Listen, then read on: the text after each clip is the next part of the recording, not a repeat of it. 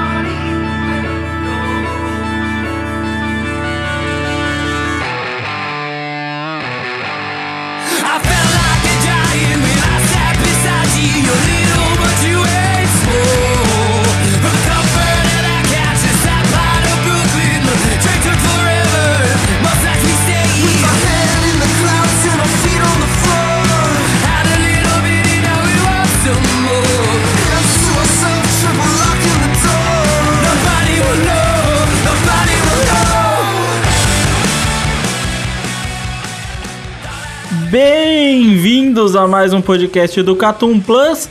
Estamos de volta e sinto informar que finalmente o Catum falhou.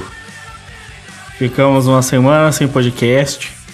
Isso é. Já fazia quanto tempo já? Já fazia mais de. mais de oito meses aí, né? É, foi bastante tempo com o podcast. Bastante tempo, bastante tempo. Assim, teve o seu audiolog, não é que ficou sem nada. Audiolog, audiolog de previsões para o mercado de mangás do Brasil de 2020. E o Valente nos trouxe mais uma lista de previsões, certo, Valente? Inclusive, falar aqui que em 2019. Em 2019, não, 2018, eu fiz essa mesma previsão e falei dois mangás. Dos dois mangás, os dois ou foram publicados ou foram anunciados no Brasil agora em 2020. Olha só. O cara tá acertando bem. E, bem, falhamos porque muitos problemas. É, boa parte é minha culpa? Sim. Né? Que a imagem. Não, nem tanto, né? Agora é final de ano, o pessoal tá entrando no- na reta final de, de provas, É. trabalho pegando, então. Essa, Luz essa se- acabando. Isso, essas duas semanas aí não, não foi só culpa sua, não. O universo conspirou. A, a real é que Foda mesmo. nós tentamos fazer uma gravação várias vezes seguidas. É, a gente tentou, acho que nessa, nessa semana que ficou sem podcast, tentamos gravar umas duas, três vezes. É. Mas não rolou. Felizmente não, não deu muito certo. O Eero Marx ficou, inclusive, ausente, né? Sumiu. Tá foda, cara. Tá foda. O trabalho tá pegando. É, agora fumar mentolado tá bem, né? Tá de boa, tá Ah, tranquilo. mano, bom demais. Não, Imagina pra- não, não vem com essa não. O Catum é contra o uso de cigarro, entendeu? Cigarro dá câncer, te deixa com o pé preto e ele cai. E pode Eu- matar eu o Oda, inclusive. Mas tem que ensinar pra galera a fazer balão com esse cigarro mentolado, que é bom demais também, cara. Ai, meu Deus. Não, a- a- eu sou só a favor do que o Valente falou, mano. Se pode matar o Oda, tá errado. É verdade, é isso aí. Tem um ponto muito negativo, né? Então, né? Fica aí. Então é isso. A gente tivemos muitos problemas e eu me fudi muito nesse fim de semana e por causa disso é, acabei não fazendo. Fiquei tão estressado que eu falei, ah, foda-se também, porque tem uma hora que não dá mais, né? Mas é isso, tamo, tamo de volta pelo menos. Esse- essa semana o Plus chegou ao seu feed, né? Não esqueça de assiná-lo e de seguir a gente. Pô, você tá escutando a gente no Spotify a primeira vez? Vai lá, dá aquele favoritinho, segue a gente. Quando lança, você vai ter atualização, você vai poder ver. E aí, se possível, ver o site também, comenta, deixa sua opinião. Então é isso, o Caton ficou um pouco ausente, mas estamos de volta e temos que ir para a seção de e-mails e comentários do podcast do Catum. Sejam bem-vindos. Mas venham na maciota, tá certo? De volta à seção de e-mails e comentários, bora valente. Bom, já que o menino Crive não está presente hoje, eu vou fazer o trabalho dele. E vou falar aqui os comentários, começando pelos comentários do podcast Catum Plus 40, Kimetsu no Yaiba melhor que One Piece. É, a gente tem um comentário aqui do Nico falando: Ótimo cast, estou acumulando coragem para começar One Piece. Atualmente tenho uns 70% acumulado, quando chegar a uns 95 eu começo. Boa sorte, Nico. É, acho que acho que você vai ter bastante trabalho se esperar até os 95, cara. Mano, é, sinceramente, essa conta dele tá me parecendo as contas de quando One Piece vai acabar do Oda. mano. É, não, é, É. o Oda falando: "Não, não, cinco aninhos, cinco aninhos É. estão aí". Eu não Inclusive lançou outra conta aí de mais 5 anos aí, mas eu, eu já disse aqui, repito, o Oda não sabe matemática. Então fiquei suave. Ou ele não sabe matemática ou ele tá trolando, porque ele gosta de trollar a galera. É, a gente não precisa que ele saiba matemática se ele continuar fazendo One Piece muito bem. Exato. Ou olha só, ele, ele pode viver num, ele pode viver num espectro aí de tempo que é diferente do nosso. Então, 5 anos pra eles é igual a 20 pra gente. É, existe essa É porque não deu. É. Justo. Valente, próximo. Próximo comentário é do Akagami, onde ele começa o comentário citando várias piadas que a gente fez nesse último podcast, né, do Catum Plus 40. Como, por exemplo, o Crave falando, o Oda fuma que nem um filho da puta. E o Ero Marques, depois de muito tempo sem falar nada no podcast, fala, caralho, que filho da puta, nem sabia que ele fumava.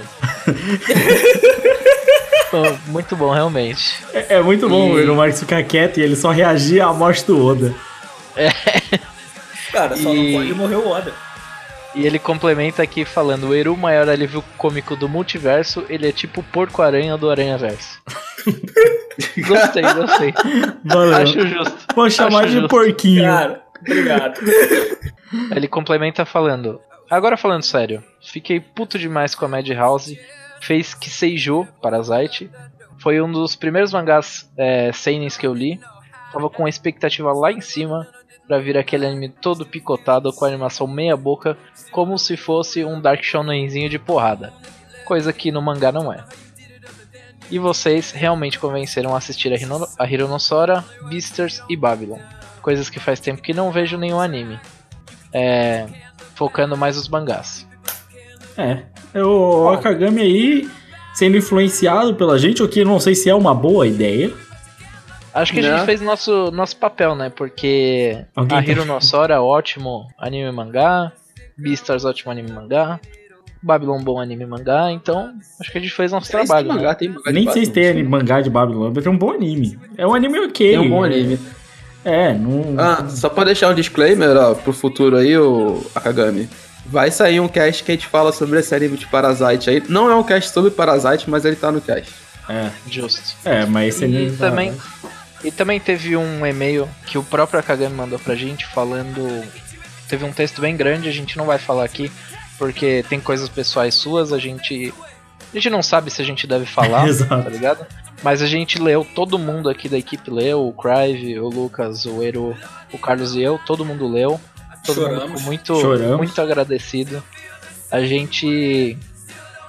A gente acha foda, tá ligado? Que, que o nosso, o nosso trampo aqui tenha chegado em você de uma maneira tão foda, tá ligado? Eu, eu acho que Tenha pra... te ajudado de alguma maneira, né? Exato. E pra mim e pro Crive é um bagulho que pesa bastante, porque. Ele, ele comentou muito sobre a antiga banda nossa e eu e o Crive fizemos parte desse ciclo completo, né? Então. É, é legal, é legal ver como você começa algo, tipo, pô, a gente começou isso, sei lá, 2012, tá ligado? A participar desse meio e tal. E ver que alguém acompanhou a gente, tá ligado? Até esse ponto. E que, tipo, não só a gente mudou, mas que as pessoas também mudaram com a gente, tá ligado? Isso é maneiro pra caramba. E não só isso, né? Que eles, eles gostam tanto do conteúdo que a gente faz que eles estão acompanhando a gente durante o tempo, né? É, achei Não. maneiríssimo. E, cara, tipo, eu acho que o, o mais legal é perceber que o nosso conteúdo, assim, ele conseguiu ultrapassar algumas fronteiras só de indicação de anime e mangá, esse tipo de coisa, saca? Tipo, eu acho que é o que me deixa mais feliz, assim, no, no comentário dele foi é esse ponto, assim. É. Acho que é, é isso, né? A gente muda. Cara, eu comecei, eu era. eu trabalhava no escritório de contabilidade e hoje eu sou um animador. É, eu comecei, eu era um merda, eu continuo um merda, mas tamo aí. Você tem uma rotisseria agora. Você não tinha rotisseria quando a gente começou. É, tecnicamente ela não é minha, mas tudo bem, eu aceito. Ó, é sua a rotisseria. Sua. Já era, entendeu? Justo, Inclusive, justo. muito boa. Mock região. Pera aí, vulgo Eromax chegar na, na rotisseria e falar com a namorada do Valente, é isso? É, tipo isso. Isso. É, muito bom isso. Bora, Valente. Mas, mas ficamos muito agradecidos com o seu e-mail. Se você quiser, você ouvinte, o próprio Kagan, se quiserem compartilhar suas histórias com tanto Catum, MD, que a gente já não faz mais parte dele, quiser mandar um e-mail, quiser comentar, tamo aí, a gente lê tudo sempre. A gente só não comenta tudo aqui porque a gente não tem tempo, ele acabaria tomando, sei lá, metade do podcast se a gente comentasse tudo. É, Mas muito obrigado a todos. E mandem seus e-mails que a gente lê sim, velho. é isso aí. É isso? É isso. É isso. A gente teve.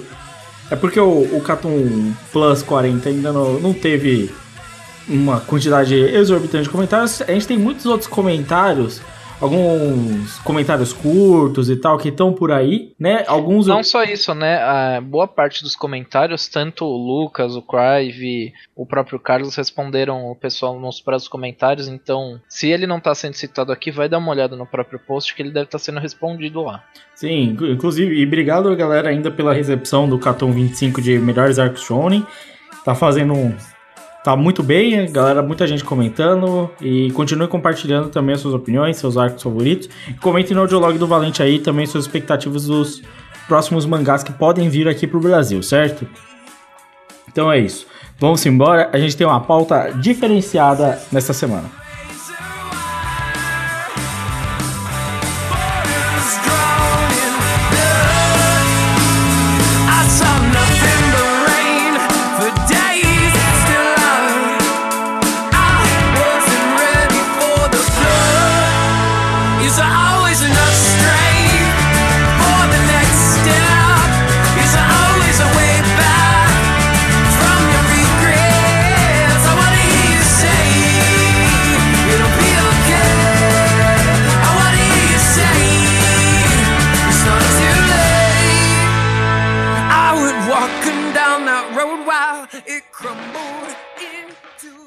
Então bora pra nossa pauta. A gente fala muito aqui de coisa que fede, certo? Isso é um fato, né? É, e nós já tentamos, uma vez, fizemos um Cartoon Classic sobre o irmão do Jorel, né? E falamos que falaríamos, comentaríamos mais, né? Sobre desenhos, sobre cartoons. Até porque o tá cartoons tá na nossa vinheta de abertura e é um bagulho que a gente comenta quase nunca, certo? A gente mete o Miguel no cartão aqui. É, a gente fala muito, fala que vai falar e no final não fala nunca. E para compensar os nossos erros, a nossa falha moral, o que nós vamos fazer? Nós vamos pegar uma lista, a pauta é a seguinte: desenhos antigos que nós sentimos falta, desenhos que nós gostávamos e que gostaríamos de ver novamente, não é nem ah, não, nós gostaríamos de continuar vendo, que tivesse mais, ou. A gente sabe que alguns foram encerrados, mas assim, que tivessem mais, certo? Basicamente essa é a pauta. E tem pauta pra caramba que até o infinito e além, certo? Então a gente vai fazer aquele nosso esquema, rodadinhas, cada um vai citar um nome, a gente comenta e é isso aí. Vamos começar com o Eru Marx. Cara, o primeiro que eu trago aqui é Os Jovens Titãs, aquele que passava nas nossas manhãs na TV aberta aí, pura porradaria, um dos nossos jovens heróis aí, Robin, Ravena, e que ti- é, Mutano, Cyborg e Estelar, que tinham uns arquinhos muito da hora e que tipo era um desenhozinho de herói muito honesto e muito top que a gente tinha aí. É, mas é, mas eu vou te falar, Ero, se você sente falta dele, tem um desenho que a gente já comentou alguma vez, alguma indicação. Foi o Carlos que me apresentou. Era os. Justice Qual é que era? Era, era É Justice o League. Justiça Jovem. Isso. É, é, Young Justice. Young Justice. isso. Cara, Então é, pega a recomendação do Carlos, cara. O Carlos só fala merda.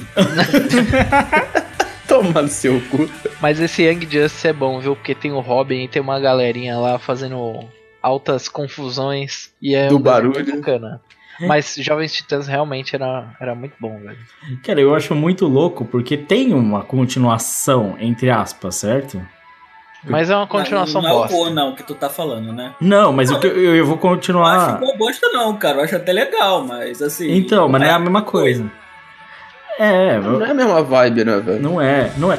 Esse que é o problema, eu acho, do, do Gol, é que eu acho que ele funciona muito bem para um novo público, né? Seja a galera mais jovem, seja o pessoal que curte mais essas, esse tipo de desenho e tal. Mas ele não é a mesma coisa que o antigo. O antigo era uma porrada, era tipo, as tramas eram mais sérias. A, a trama com a Ravena lá era muito séria, tá ligado?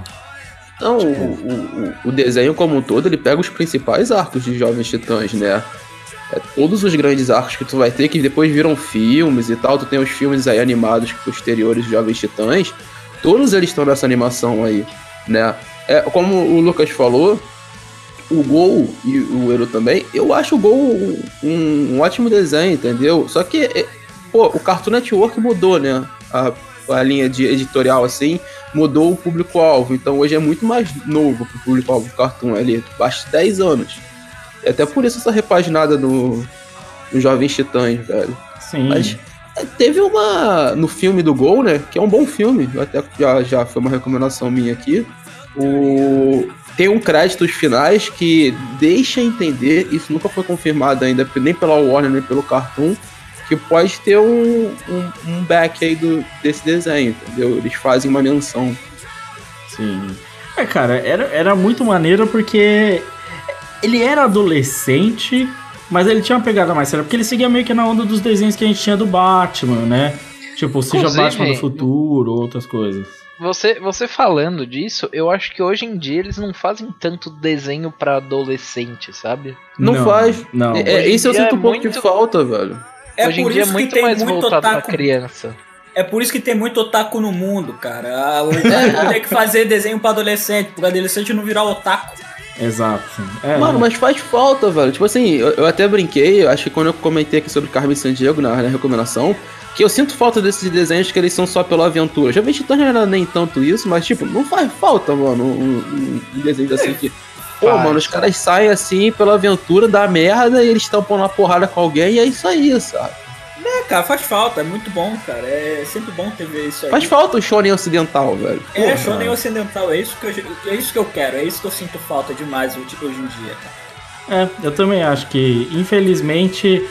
É porque não é pra dizer falar mal do Teen Titans Goals, mas né, pra entender que o que a gente queria era esse que era um grupo porradaria. É, é porque quer quer não, os heróis mesmo, é óbvio que tem histórias maneiras do, do Batman, do Superman, mas eles são meio, né, tiozão paia, né? Sim. Eles são os tiozão paia. Não, não tem o que falar. O Batman, assim, ele é grande demais. Ele é meio retardado de capa, tá ligado?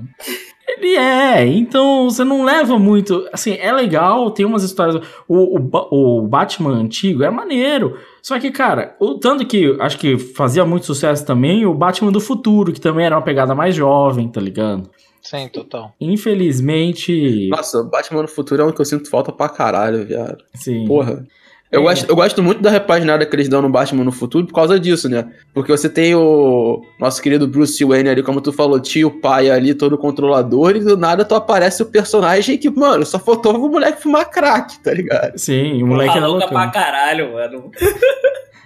Eu gostava Porra. muito, eu gostava muito do, do design do, do Batman do futuro, velho. Porra, é muito foda, velho. É, é, era mais maneiro, não tinha capa, né? É, Sim, nossa, acabou as capas. Tinha, tinha asinha de, de morcego debaixo do braço, velho. Era bom demais. É, é, era Mano, o melhor pra mim, se, se o pessoal procurar na vibe dos Facebook da vida aí, vai achar que é o episódio que o Coringa volta e ele derrota o Coringa. E tipo assim, o Coringa começa, você não é o Batman e tal. Aí ele vira, é, realmente, eu não sou o Batman não, mas eu sou melhor que tu, seu otário. Aí ele começa a zoar o Coringa, o Coringa, maluco, o Coringa se perde totalmente, ele acaba com o Coringa com um chute no saco, mano. É muito divertido. É, emendando isso, tá na sua lista já, né? Então a gente já pode fazer a conexão que é o Batman do futuro, né, Carlos? Cara, tipo, como a gente já comentou muita coisa que eu, que eu ia falar, porque era a questão de design, assim, a mudança, a mudança do tom, tá ligado? O personagem do Batman muda muito, né? E, e cara, assim, a visão de futuro que eles dão, assim, com um futuro mega distópico, assim, que, pô, puta sci-fi fudido, mas que tem vários problemas com a adolescência, assim, nego ficar drogado o tempo inteiro e tal. É uma visão que eu lembrava muito parecida, assim, com alguns, que alguns animes têm, assim, de filme de, de sci-fi, como o próprio Ghost in the Shell, o Akira, e eles trazem isso pro Batman, mano. Eu acho foda, mas foda para um caralho, velho. Sim, É, E o Batman, melhor é que você tem o cachorro do Batman, velho. é verdade. Batman do futuro é o Batman Cyberpunk, mano. Sim, É, mano, porra. E, e é verdade, tinha uma pegada muito forte da galera ser drogada, né? Tipo, um- nossa, era muito louco, os caras eram meio zumbizão, pá. Sim. Tipo, eu, eu, eu lembro muito disso e, cara, eu não consigo esquecer que teve o spin-off com Super Choque. Nossa, Sim. foi foda, foi foda. foda O demais. spin-off com Super Choque é muito bom, mano. Cara, Eles faziam bastante desses spin-offs também, né? Sim, sim. Tem o que ele. Tem o spin-off do próprio. Antes do Super Choque entrar pra Liga da Justiça, tem o spin-off dele, primeiramente com o Batman, que o Batman vai sondar pra ver se o Super Choque vale a pena entrar na Liga ou não. É divertido, mano. É, mano. Porque o, o Super Choque fica tietando o Batman o tempo inteiro. Tipo, ué, mano, me dá um autógrafo. Sim. Eu, eu sinto que é um personagem que nunca foi tão explorado nos quadrinhos, assim. Ele tem muitas interações, assim, de capas maneiríssimas e tal, de outros artistas, mas ele teve pouca exploração interessante, tá ligado? Eu sinto.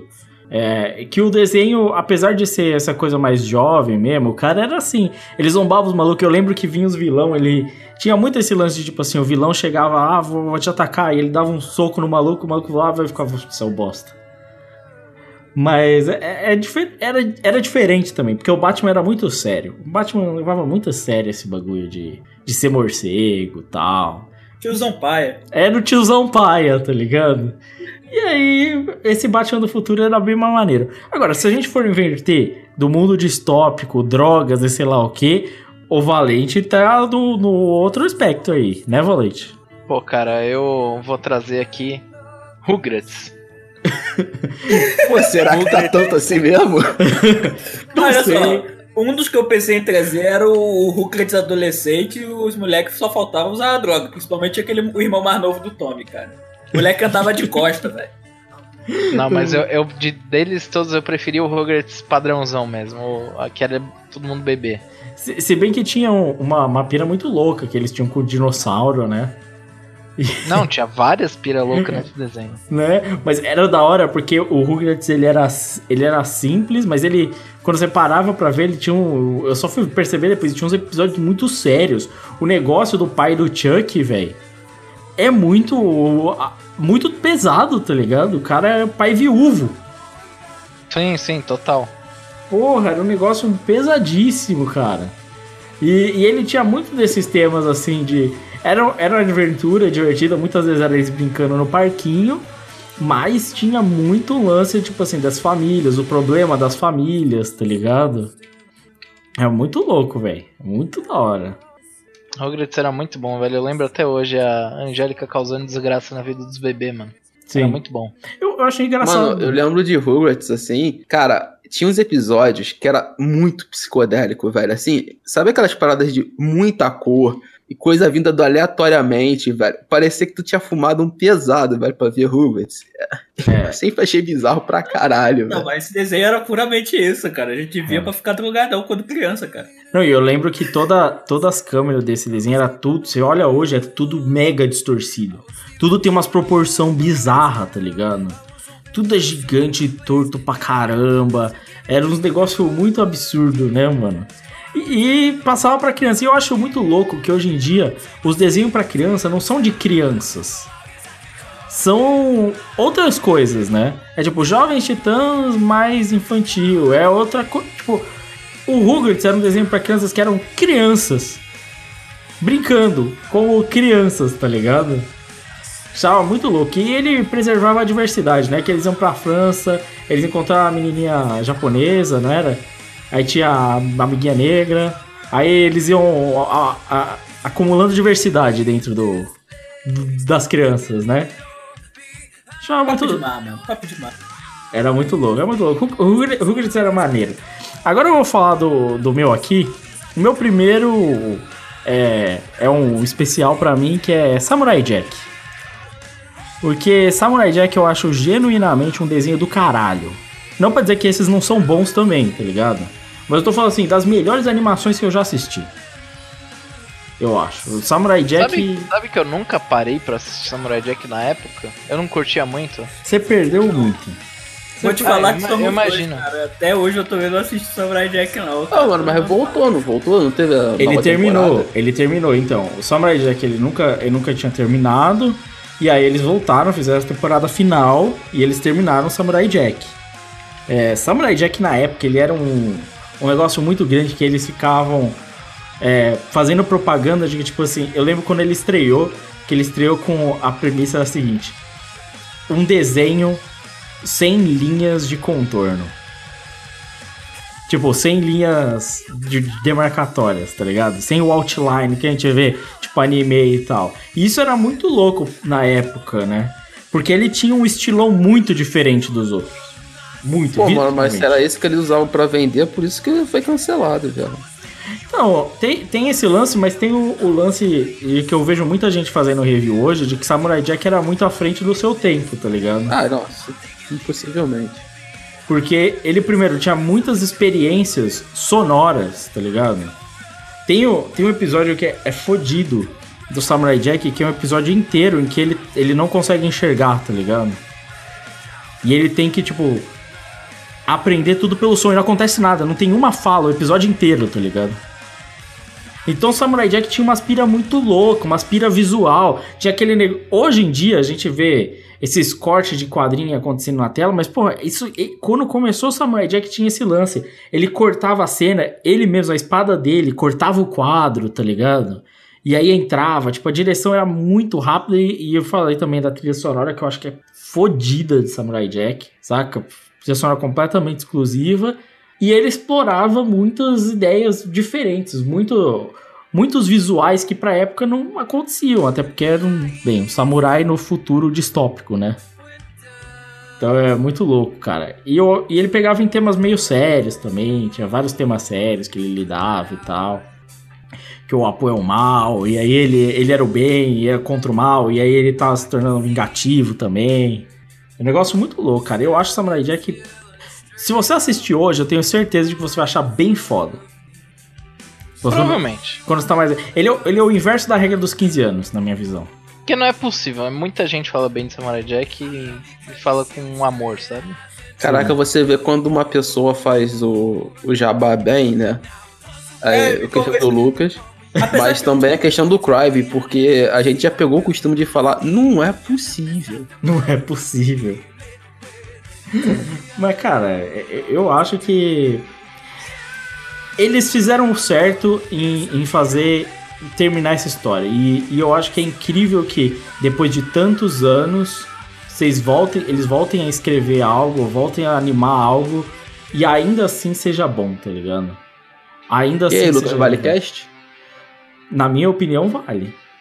Na, Opa, o lobby aí. na minha opinião, tem tempo. E assim, premissa por premissa, ele tem uma premissa tipo a de Kimetsu no Yaiba.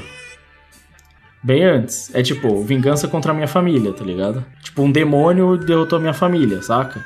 A diferença é que você sabe o que que é e tal. Mas, tipo assim, a premissa é similar, sacou? É? Então, se você se interessou na premissa inicial de Kimetsu no Yaiba, é similar. A diferença é que ele viaja no tempo e acaba parando no futuro, né? Mas fora isso, Se botar na lista de pauta, eu assisto. Eu acho bem fora, cara. E é legal porque ele explora várias culturas também. Então ele viaja, ele viaja, conhece uns escocês, conhece outros caras, tá ligado? Porque toda hora ele tá warpando no tempo, sacolé? Aí ele encontra espartanos, encontra um monte de gente. Eu acho muito, muito louco, tá ligado? Então é isso, aqui é uma experiência visual, sonora, com animação que pra mim tá muito à frente do seu tempo, Samurai Jack. Certo? Então a gente vai virar uma musiquinha e depois nós retornamos.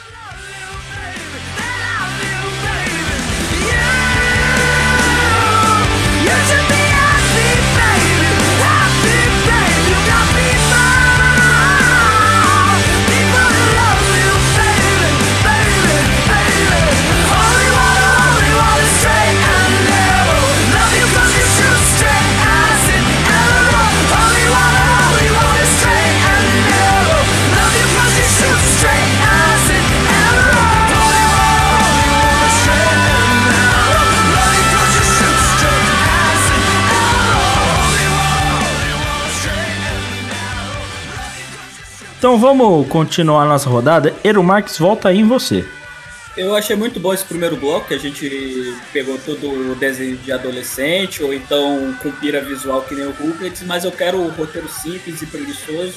Preguiçoso não, mas roteiro simples, bobagem e tal, meninas super poderosas, as meninas todo dia salvando a cidade de Townsville, ou a mesma coisa quase todo episódio, mas sempre com umas piadinhas engraçadas, porradinha, é, personagens engraçados pra cacete, super top. Cara, o que eu acho foda do Meninas Superpoderosas é que ele teve várias temporadas, né? E ele é. Ele tem duas. Os do começo, os primeiros episódios mais antigos, eu acho eles bem da hora. Só que eles ficaram tentando repaginar as meninas superpoderosas várias vezes. Saca? Aí é um com visual diferente, outro visual. E aí eles tentaram. Olha que louco, eu acho. As meninas superpoderosas, você falou, é simples. Cara, mas tem um episódio muito foda que eu acho que a galera tava lembrando. Que é. Quando chega o super-herói, sabe aquele super-herói que tem no Dexter? Os... Ah, o da frase do quem é teu, quem é que faz as frases em É, casa. exato. Que aí o cara chega assim: quem que corta a grama? Papai. Quem que paga as contas? O papai. Quem que faz isso? O papai. Aí o cara. Isso não pode estar certo. Não, mano, o- pra mim o genial de Meninas Superpoderosas é que, tipo assim, como o, o Euro falou, o plot principal é meio besta, tá ligado? Tipo assim, as meninas nasceram ali de uma explosão e, tipo assim, elas salvam o dia na cidade. É como uma, uma sátira realmente aos super-heróis, tá ligado? Eles estão sempre salvando o dia. Sim. Mas, mano, o, o, o, o que tem por trás de, de Meninas Superpoderosas, é, as, minha- é- é, assim, o, Beleza, ele travou, né? É, travou. É. Acontece, cara. é uma drag queen. Isso é genial. Aí Mano, ele volta caralho. falando do drag queen. Carlos, é, deu problema aí no teu microfone. Volta a falar aí. A gente só escutou drag queen. Então, o, o Diabão, o Demorão, ele é uma drag queen, mano. Isso é muito genial. Isso é um subtexto maravilhoso, saca? Inclusive, parabéns ao Guilherme Briggs, que puta que pariu, né? A dublagem dele é foda, né? Não, da hora demais. Sensacional, velho. Eu acho muito louco que esses desenhos não tinham nenhuma preocupação em ser moralmente aceitos. E eles faziam qualquer coisa. Me lembra do, do diabo também da vaca e o frango, né? Que prendia as coisas entre a bunda dele, né? Nossa. E é, é, cara, esses desenhos.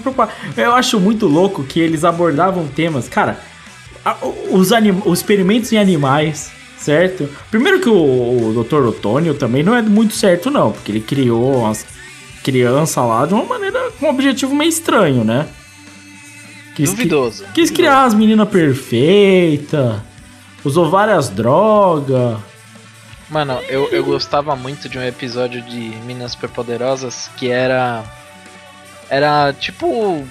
Uns moleque que, é- que eram Isso, os meio que meninos. clone, meio que clone das meninas superpoderosas. Isso. Só que eram uns moleque full boy band, tá ligado? É os Era meninos muito desordeiros. Os meninos desordeiros, não era?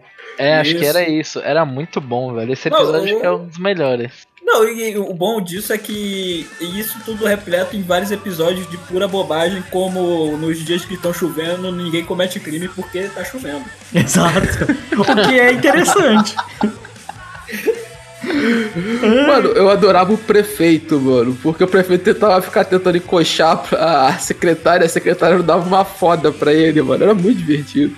Mano, é muito louco porque tem umas coisas que, tipo, eram muito engraçadas, mas eles levavam a sério. O, tem um moleque, eu sempre lembro do episódio, o moleque, ele vira um monstro de cola porque ele sofria bullying. E aí, Caralho, eu lembro. Eu não desse lembro disso, mas na minha cabeça desse deve ter começado a cheirar cola, né? não, então, ele comia cola quando era criança. Ah, eu lembro, o moleque comia cola, é verdade. E aí todo mundo zoava ele pra caralho. E aí ele vira um monstro de cola, tá ligado? É tipo, é, tudo se resolvia assim. Ah, Mas tinha uns negócios muito loucos, que tinha a menina que era rival deles, que era a menina rica, né? Era a rivalzinha delas, que ela comprava várias Sim, máquinas. sim, sim, sim. Ela queria se tornar uma menina super poderosa comprando as paradas. É, e aí eu não lembro qual episódio foi que elas deram um cacete na, nessa menina e elas viraram e falaram assim: Você não pode ser o que você não é com o dinheiro. Aí eu fiquei assim, tá. Ai, Então. então, beleza, né? Acho que esse, esse desenho aqui tá um pouco mais sério do que eu pensava. Fora Não, isso, Mas qual, qual é das três era a preferida de vocês? que é docinho. A docinho, Como docinho, toda pessoa, como toda pessoa correta. É, Não, eu- docinho. eu Pô, acho- mano, mas eu, eu também. Pera aí, era docinho, florzinha e lindinha, né? Mano, quando a lindinha ficava puta, era, era muito bom. Tem um episódio que é só sobre isso, que a Lindinha, ela quer se... Todo, tipo, sempre fica de que as duas têm qualidades e a, e a Lindinha sempre fica de fora. E aí a Lindinha, ela tenta se tornar fodona, né? E ela começa, tipo assim, a falar, eu não me importo com você e foda-se. Ela começa a quebrar as coisas. Ela bate num cachorro. A Lindinha bate num cachorro. Sensacional, cara. Fora o episódio do palhaço, né? O palhaço alegria. Que é extremamente errado, porque o palhaço. Nossa, esse episódio é muito bom. O episódio que eles começam a tocar, tocar bateria, cantar os caralhos. Isso, é. Nossa, O é amor, bom. só o amor. É essa, essa música. Que aí elas, mano, é muito louco que elas fazem um show tipo Beatles pra recuperar as cores do palhaço. Certo? Nossa, da, daquela época já não era mais só do palhaço, era de tudo, né? Que já tava tudo preto e branco. Isso, tudo ficou preto e branco. Porque o palhaço, ele era colorido e tal, e aí ele se tornou preto e branco, e aí ele virou malvadão, e ele tirou as cores do lugar. E aí elas, com o poder da música, né, libertam. Só que o que é muito louco na lição disso é que depois de libertar, o palhaço faz: Eu sou o palhaço, eu sou a alegria, e obrigado a você, você, você. Aí as meninas superpoderosas sentam o cacete nele. Espancam ele, põem ele na prisão e falam: Mas você cometeu um monte de crimes, por isso você tá preso. Justo. Justo. Muito bom, velho. Seria esse palhaço um prelúdio do Joker? Eu sei lá, cara. Mas essa história é muito louca, velho. Acho sensacional. Bem, Não, então acho, acho que a gente dá pra fazer uma tier list de melhores meninas superpoderosas, né? Docinho em primeiro, Lindinha em segundo e Florzinha em terceiro. Lindinho em terceiro. É, pode ser. Não, Florzinha em terceiro. Florzinha em ter... A florzinha ela A é Florzinha era genérica. mais sem graça. Florzinha É que a menina- florzinha, ninguém gosta de gente metida inteligente, cara. É, pra caralho. É, é que a florzinha é a menina ideal, né? Certeza que, ele, que a. Certeza que a Florzinha fazia, fazia escola de teatro, mano. Certeza. Não, É, é, cara, não, é que a, flor- a florzinha é o, é o super-homem criança-mulher, né, velho? Tem isso. Ela é a mini a mulher menina maravilha. ideal é a lindinha, que é bonitinha e corta grama, cara. Corta grama. E espanca o cachorro. Caralho, não dá, mano. Papai. Papai. Corta grama, a lindinha. Lindinho. O da hora é ele espancar os cachorros, na minha visão. Isso é a parte da... Não, mas a gente esqueceu de comentar do melhor personagem ever de todos os tempos, Senhor Macaco Louco. O macaco tem louco. isso. O macaco louco ele era o certo ali, né? Porque o, o, o macaco louco, ele é um, um cara. Ele, ele foi um experimento do Dr. Tony que é meio. que é um pau no cu, né? O Dr. Tony jogou ele fora, ele foi abandonado, virou um lixo, e ainda assim ele desenvolveu um cérebro enorme, conseguiu ficar, tipo assim, rico, né? Ganhou dinheiro, porque tem uma torre gigante com observatório, um observatório não é barato, né? E ainda assim, espancam ele o tempo inteiro. Tanto que tem o episódio da brincadeira da Sociedade Protetora dos Animais, né? Episódio é muito bom. que ele toda hora ele chora, estão me machucando. e aí a Sociedade Protetora dos Animais vai proteger ele. Ai, Gatani. Muito bom. Bem, a gente precisa passar esse anime. Esse anime. Coisa- Anime. Não, esse desenho maravilhoso. Carlos, qual o seu próximo? Pô, esse, esse dói lá no coração, assim, de não ter mais algo parecido com esse. Porque eu não sei de onde surgiu essa maravilhosa ideia de se criar as aventuras de Jack Chan. Mas, eu acho que um cara como Jack Chan merece ter um desenho, e o desenho era do caralho, mano. E Sim. tem uma das melhores frases de todos os tempos, que é o Mobuga fez de tal. Eu. É. Eu, na, eu não lembro exatamente o que, que tava passando dele na época da TV, mas deve ser a época que Hora do Rush tava no talo, tá ligado? O E Jack, os caras Chan, falam, não, mano, o Jack Chan é foda, vamos fazer um desenho dele. o Jack Chan sempre foi popular, né? Isso isso é um fato. Eu, eu acho que eles só quiseram. é- Era pra ser mais um desses desenhos caça-níquel, sabe? Vamos pegar uma figura famosa e fazer um, um desenho. Só que acabou dando certo demais, tá ligado? E sabe de uma coisa? Eu fico triste até hoje de eu nunca ter conseguido achar pra comprar os talismã, mano. Porque eu gostava muito dos talismã. Dos talismãs. Mano, tinha um dragão preso que tinha uns talismã que tinha que enfiar nele. É, Que era era, muito- tipo o, o Valdemort, só que chinês, tá ligado? Na real, era uma Mano, história o muito vilão louca. da primeira temporada é um lutador de sumô mafioso, velho. É. Tu tem noção de quão legal é isso? E, e- e E aí, depois, nas próximas temporadas, ele fica bonzinho. É, e vai É, é, mas é muito chore. mas o lance do Jack velho. o, o lance do Jack Chan era isso, era reaproveitar os vilões e tornar eles bonzinhos, né? Caralho, eu gosto tanto disso, o cara reaproveita um personagem que já é bom e coloca ele no, do seu lado. Isso melhora tantas coisas. Por que, que ninguém faz isso o tempo inteiro? Tá Faz, tentam fazer isso bastante anime, que geralmente eles fazem mal feito, né? Cara, você já viu Ah, Dragon Ball? É, é, exato. Tem um cara que Não, chama não, Piccolo. sim, tem um outro, tipo, o próprio One Piece, tem o Frank, que não tinha nada a ver com a história lá, era meio cuzão e do nada entrou pro bagulho, tá ligado? Sim. Cara, eu lembro. Esse, é- que esse. Assim, a gente fala, mas ele era meio sem pé nem cabeça, né? Porque acontecia uns bagulho. Mano, eles iam pra vários lugares, nada a ver. Tipo, eles foram no México e tinha uns lutadores de luta livre. Nossa, só melhora. não tô vendo, não tô vendo downside, downside nenhum. Tô Não, só vendo melhorar. Eu não tô falando que isso é ruim, eu tô falando que é meio nada a ver, tá ligado? Tipo, eu não Cara, tô fazendo julgamento de Só queria valor. saber se o jogo veio primeiro, porque o jogo também é do caralho, a gente tem que lembrar, né? O jogo também é do caralho. Isso aí, eu só queria saber se o jogo veio primeiro do que o desenho ou se o desenho veio primeiro que o jogo, mano. Mano, eu sei que tinha. Depois das próximas temporadas, é porque assim, o primeiro era complicado que era tipo assim, ah, porque o dragãozão do mal quer renascer e a gente precisa livrar eles. Aí tinha uma máfia com um cara de cabelo branco, um ruivo estranho, uns malucos cinza, né? E a gente tem que derrotar eles e pegar esses talismã que te dão um poderzinho, né? Beleza. Essa era a primeira. Depois que acabou esse lance, eles tiveram que inventar outras coisas. E era tudo no mesmo esquema. Você precisa recuperar sei lá quantas coisas pra fazer sei lá quantas coisas, tá ligado? E o melhor de tudo era que sempre os mesmos caras nos caminhos deles, que eram esses três caras mafiosos. Exato. E que eles eram tipo uma dinâmica quase como trapalhões que os caras só faziam merda. O pior que é, É. isso. Os caras só faziam coisa mesmo. errada. Sensacional. Aí o Jack Chan não tinha meio que uma namoradinha também nessa série? Ele tinha o maluco que era da CIA, sei lá, agente secreto careca que ajudava Careca, ele. careca ruivo. Um careca, nada. Um careca com sobrancelha ruiva, né? É, era sobrancelha ruiva.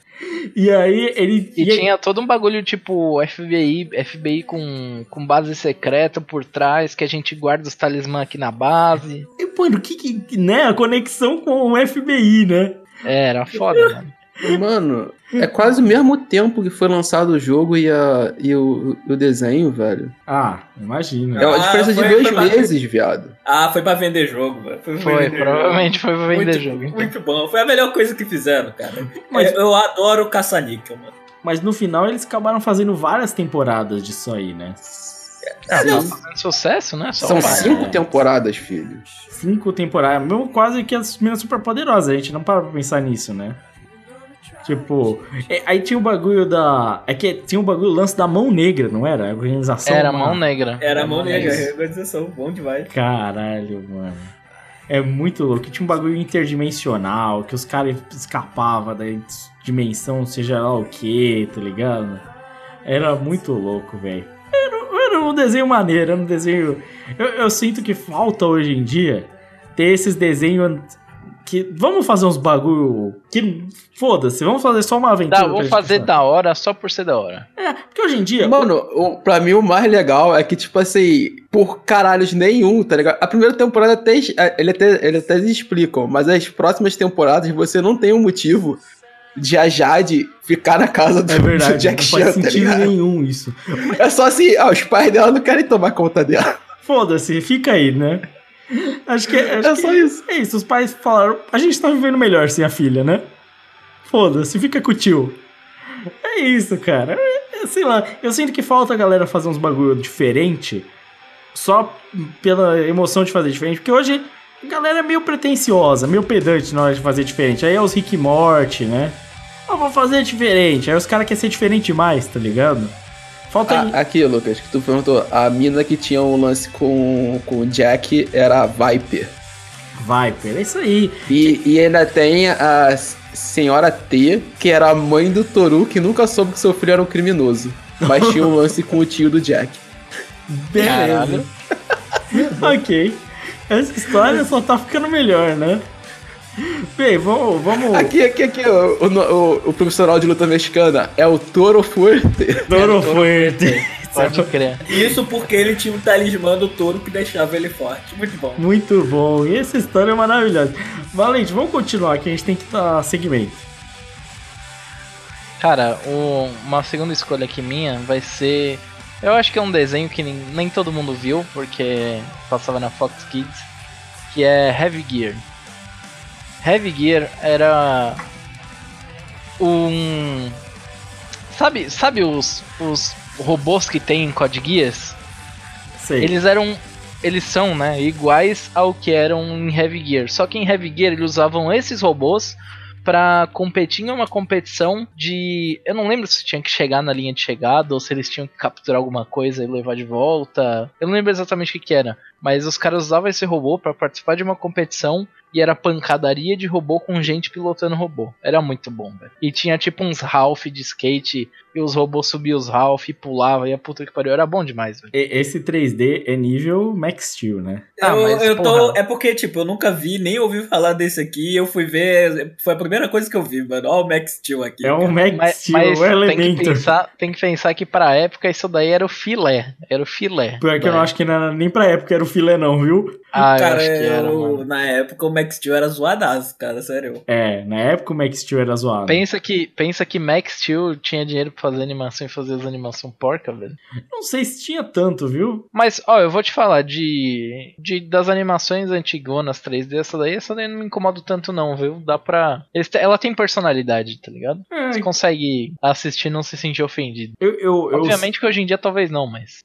eu sinto que é muito a ideia de vamos pegar um gênero japonês e tentar fazer ele ocidental. Tá Gênero errado, japonês... Tem que fazer mesmo, mano. Meca. Não sei, não sei se tanto porrada, não, mas... demais. Mas, tipo, sabe a minha reclamação que eu tenho de Codias? Que eles não usam os, os mechas porque eles deveriam ser usados? Ah, esse, sim. esse desenho usa. É, mas também ele só faz isso, né? É, mas é honesto. É honesto, é honesto. Não, eu concordo que é honesto. Mas pra mim parece uma tentativa de ter um Transformers, tá ligado? E, e, tipo, esse bagulho era, tão americano que eu acho que não chegou, não chegou, tipo, brinquedo, não chegou nada de, de marketing dele pro, pro ocidente, tá ligado? Aham. Então, tudo bem que ele passava na Fox Kids também, não era todo mundo que tinha acesso. Mas era um bagulho bem americano mesmo. Era, era bem da hora. Bem, já que é pra falar, eu vou falar de um, um lance que com certeza não é 3D. Tem alguma coisa 3D, mas não é 3D. Que é Coragem, o Cão Covarde. Desenho de terror. Coragem. Desenho de terror, mano. E honestíssimo, mano. Muito bom. Cara, Coragem. Sabe que eu nunca, nunca assisti muito Coragem? Eu assistia tipo um episódio ou outro. que tinha Você medo. tinha medo? Medo. Não, eu nem, eu nem tinha medo, eu só achava desinteressante mesmo. Mano, é muito louco. Principalmente se você vê hoje, ainda é meio perturbador. Eu acho que hoje eu aproveitaria mais do que eu aproveitei na época, sabe? Cara, eu gostava tanto de Porque, Coragem. tipo, Ah, não, na época eu tinha medinho também. Eu tinha medinho. na época eu era muito a criança que gosta de pancadaria e até hoje eu sou assim, mas antigamente era mais. Se você me der dois caras lutando, eu tô feliz. E, Mano. e coragem não tinha muito disso, né? Coragem é um lance que eu não entendo quem chegou. Imagina o pitching dos caras chegando assim. Bora fazer um desenho pra crianças? Aí os caras, ah, legal, o que, que vai ser? Ah, tipo um, um cachorrinho que vive no interior com os seus donos. Aí todo mundo fala, ah, bacana. E aí aparecem vários demônios e monstros perturbadores que aterrorizam ele. E ele sempre tá com medo de matarem né, a dona dele. E ele e foda-se o dono dele, que o dono dele quer ele morto. Eustácio. Parece bom. É, eu não, eu não consigo conceber o cara falando assim, porra, legal, nossa, a idade, a idade do nosso público é, sei lá, de 12 a 8 a 12 anos, acho que vai, acho que vai render, tá ligado? Cara, você pega. Não, mano, mas não foge muito. Coragem é da mesma época que Billy Mandy e você tem em Billy Mandy uma história que uma garota de 12 anos consegue controlar a morte. É, tem Ah, isso. mas é, a Billy Mandy é muito mais comédia do que meio puxado Sim. pro terror. É, que mas o- coragem é, né? Coragem, não, Coragem é todo- pesado. Assim, o que Coragem- eles fazem Não. ali em Coragem, mano, é... O estudo de terror ali é muito louco, velho. Mano, o Coragem é meta-linguagens absurdo. de Coragem são, são bizarras. Tem um que o Coragem fica vendo, tipo, uma alucinação de um, um demônio que vem, ele vem, tipo, numa pintura antiga, tipo o grito. E ele fica aparecendo de longe pra ele, tá ligado? E, e- mas, Sim, sim. e, e todo o lance do Coragem, na maioria das vezes, era que ele se aterrorizava muito com algo que era, tipo assim, perturbador, honestamente perturbador. E, na verdade, não era tão perturbador assim. Na verdade, era um bagulho normal, tá ligado?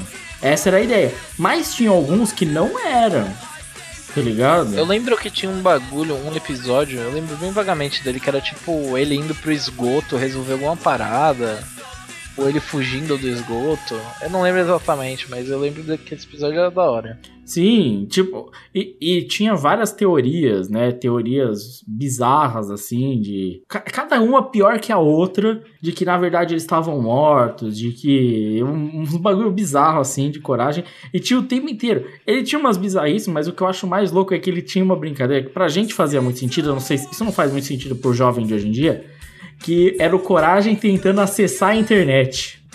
Ah, total. Isso era muito. Ele tentava acessar a internet e ele tava, tipo, nos fóruns, tá ligado? Tentando uma internet de escada, sacolé? É, na época de coragem era bem comecinho da internet, né? É, a gente, a gente entendia os bagulho demorar. Mas, cara, só apareceu uns bagulho muito absurdo e abstratos, assim, no meio do negócio, tipo, uma cabeça real flutuante, tá ligado? No meio do. O pior episódio pra mim é esse aí que eu mandei a imagem que chega um otaku na casa dos dois aí, olha. Como tá com a casa dos dois é foda. Mas é, é, é muito aterrador, mano. E é foda porque eles estão sempre em risco de morte. É um bagulho simples. Tem episódio que a mulher é raptada. É um um bagulho tranquilo, tá ligado? Acontece nesse lugar. E o lugar é tipo no fim do mundo. Não tem nada em volta. Então era sempre assustador, tá ligado? Inclusive o lugar se chamava Lugar Nenhum, cara. Lugar nenhum, exatamente. Sensacional, cara. Pra mim, me marcou muito. É um dos meus desenhos favoritos da infância. Eu gostaria que tivesse mais, mas eu entendo que falta não só criatividade, mas interesse. Ninguém vai fazer um desenho pra criança aterrador, né? É, ainda mais hoje em dia que eles querem que crianças mais novas assistam os desenhos deles, né? É, mesmo os que são diferentões são acessíveis visualmente, né? Coragem era estranhão. Ele era Cara, mas assim, é- cara, é só pra pensar, cara, isso aí já é um milagre disso existir, cara. Quem teve essa ideia, bicho? Não é possível. Mano, a piada do, do Eustácio é que ele assustava o Coragem com uma máscara bizarra. De uns dois metros de altura, tá ligado? Tipo, tinha xamanismo no meio do bagulho. Tem uns episódios muito, mas muito Não, loucos. no, o Eustácio não usa uma máscara xamã pra assustar o, o Coragem o tempo inteiro? Sim, essa máscara bizarra, gigante que ele usa, ele fica blá blá toda hora, ele vai um uba- uga-buga lá, caralho, e os caras ficam aterrorizados. E tipo, aparecia cada figura, tinha gente que aparecia que tinha duas cabeças, tá ligado? Parecia uns bagulho muito louco. Tem um que ele vai num açougue, claramente eles estão matando gente, tá ligado? É tipo, uns bagulho muito, mas muito, mas muito absurdo, velho. E, cara, é sensacional, cara. Sensacional, eu acho que falta. Falta hoje em dia mais coisas absurdas. Então é isso, vamos virar mais uma vez e vamos pra última rodada, senão isso ficar longo demais. Bora.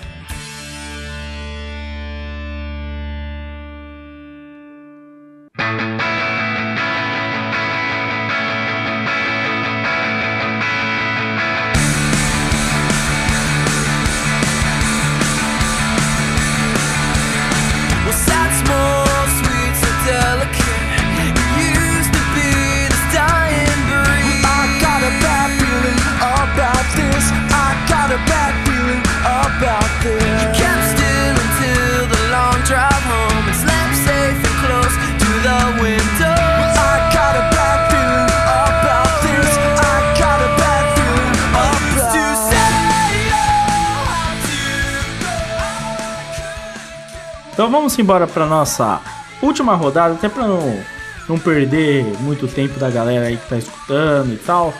Vamos embora seguindo a nossa ordem. Eru Marques, é você que começa a última rodada.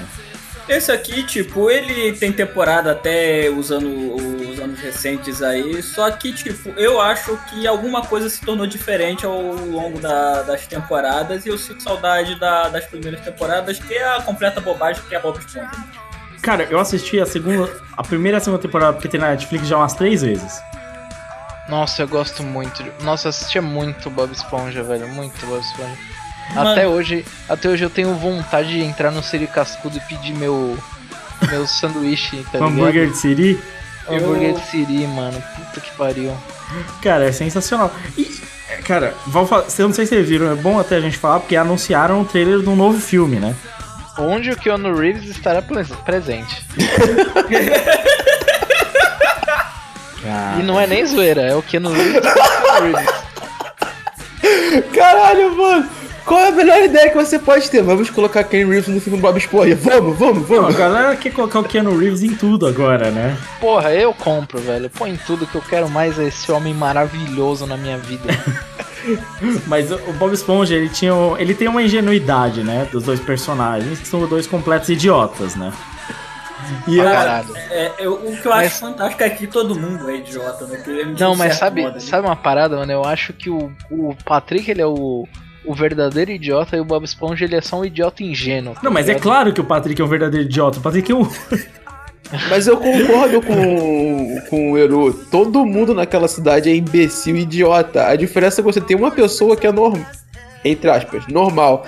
Que é o Lula Molusco, e ele é o chato. É, o Lomosco é o chato que ele é normal, é bem isso mesmo.